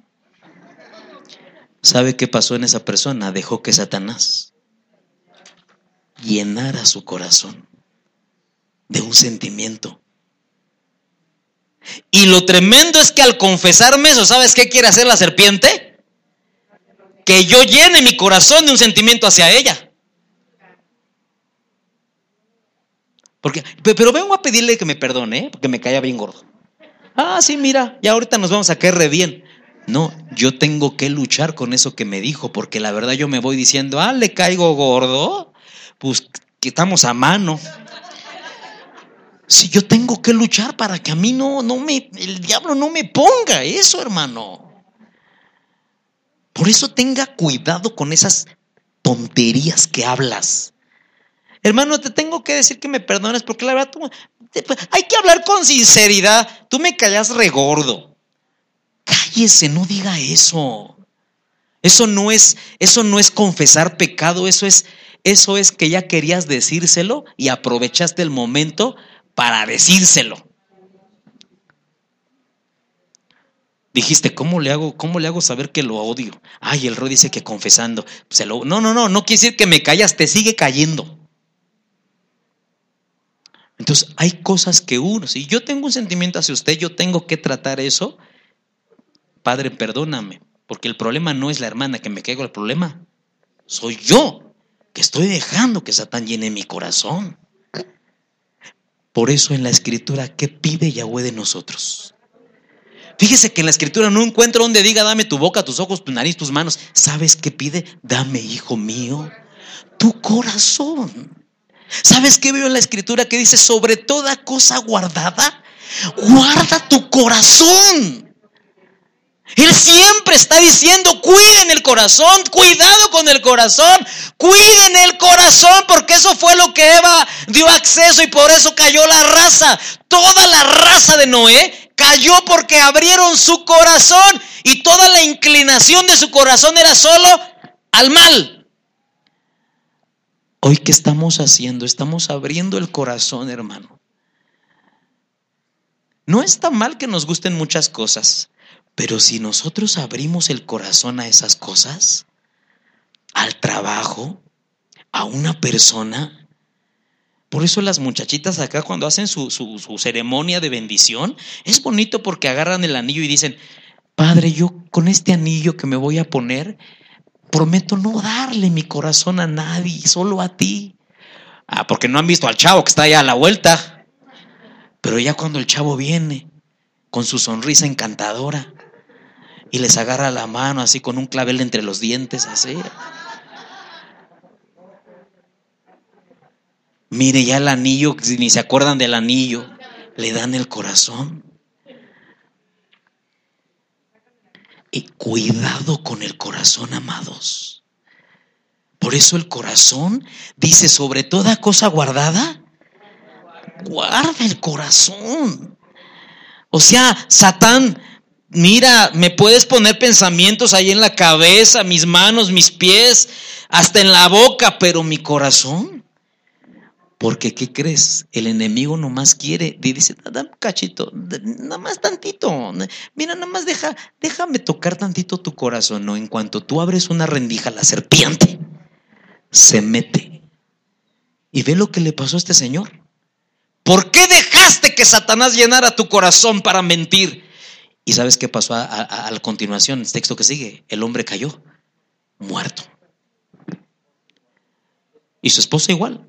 Ah, porque las esposas también contaminan los corazones de los esposos y viceversa. Por eso, hermano, voy a culminar con este texto. Ah, por eso David, ¿qué pedía cuando oraba?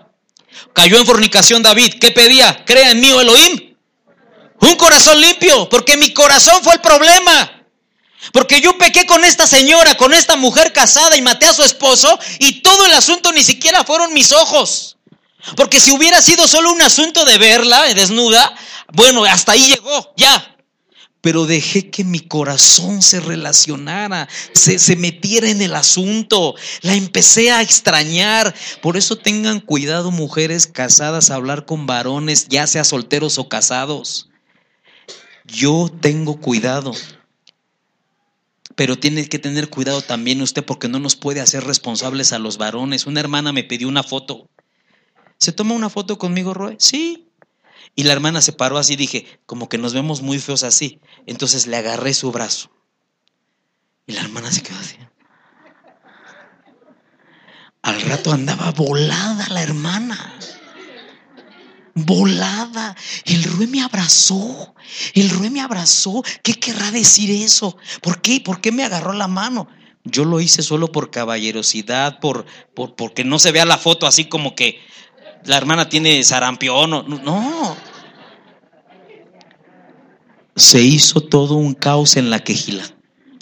Al grado que la señora se tuvo que ir corrida no por mí, por mujeres de la misma congregación, porque, porque la señora se obsesionó conmigo. Le hablaban por teléfono así en la reunión y decía, sí, chaparrito, sí, mi amor, es el Roe. Sí, mi amor. Decía que era yo. Y le decía a las hermanas, el Roe es mi novio. O sea, se obsesionó.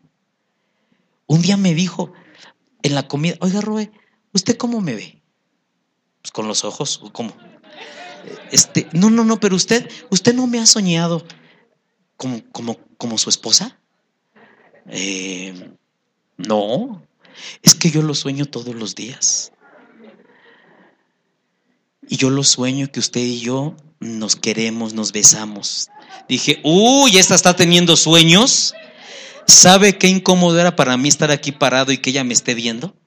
Porque ella ya no me estaba viendo con ojos de roe, me estaba viendo con otros ojos. Y entonces yo ya tenía que saludarla así, hermanita. La hermana abrió su corazón y, y no, no, yo no soy el culpable.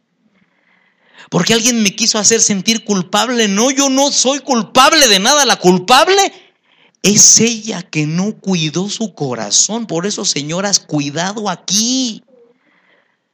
Porque muchas veces allá afuera les van a ofrecer un ray y en ese ray de repente la mano del hermano va a caer en su pierna por accidente. Cuidado. Hazte para acá, ¿no tienes frío? Ay, sí, sí, tantito. Cuidado. Oye, ya que vamos de camino, ¿quieres un cafecito del Vips? Bueno, pues ya que... No, hermanas, no abran su corazón. Si son dos solteros y ya tienen la edad, ok, pero aún yo digo así, que aún los que somos solteros y vamos un día a enamorarnos, el corazón es el trono y hay habitacioncitas abajo donde ahí puedo meter a la, a la Juana, a la Lupe, a la, bueno, no a todas de un jalón, a, la que escogida, ¿no? Pero mi corazón siempre tiene que ser solo de Yahweh. ¿Sí me comprende, amado? Porque entonces Satán ya descubrió, ya descubrió. El astuto ya descubrió cómo nos vence. Ya supo cómo, ya vio que con Eva funcionó, ya vio que con la raza de no es solo que ocho se le fueron. Ahí la serpiente dijo. Por esos ocho se me fue toda la raza, pero yo los hubiera exterminado a todos, porque puse en sus corazones la inclinación al pecado. Jóvenes, Saulo escribió y dijo, huyan de la fornicación y todo aquello que hace impuro el corazón. No solo hace impuro tu sexo, tus miembros, tu cuerpo, tus pechos, muchacha. Tu corazón lo ensucia. Fíjese, tuve que explicarle todo lo de las razas para llegar a esto. ¿A qué ese ser caído sigue anhelando este planeta. Y por eso odia, nos odia, somos el motivo de su odio, porque nos ve y dice, ellos están hechos a la imagen y semejanza. Yo no puedo atentar contra Elohim, no puedo, porque me chamuscó, me, tiró, me derribó, pero sí puedo hacer que su creación lo defraude cayendo. ¿Sí me explico? Hace muchos años, cuando yo fui cristiano, me enseñaron que, que se le debía abrir el corazón a Jesucristo. Y me decía el pastor, solo dale tu corazón, abre tu corazón. Te digo algo, hermano, estaban en lo cierto, solo que no era Jesucristo. Pero si algo nosotros tenemos que abrir y dárselo, es el corazón a quién? A Yeshua. Porque es una mitzvah, amarás a Yahweh tu Elohim con todo. Todo. Y todo implica todo el corazón. Es de Él, para Él. Entonces yo quisiera esta tarde antes de irnos a comer. Yo sé que usted lo hizo en el cristianismo y a lo mejor hoy si me oye un hermano que estamos, de los que estamos en las raíces hebreas, va a decir, ay, este roya va a hacer lo mismo. No me importa que me critique, yo ya lo vi en la escritura, que lo que Yahweh me pide es mi corazón. A mí me gustaría que este día le dijéramos, aquí está mi corazón. Amén, hermano. Y que usted le pida a él, séllalo. Séllalo y no me permitas nunca dar acceso a huevecillos de serpiente a cosas negativas, cosas sucias. Amén, amados. Póngase de pie, por favor, entonces. Póngase de pie, entonces, por favor.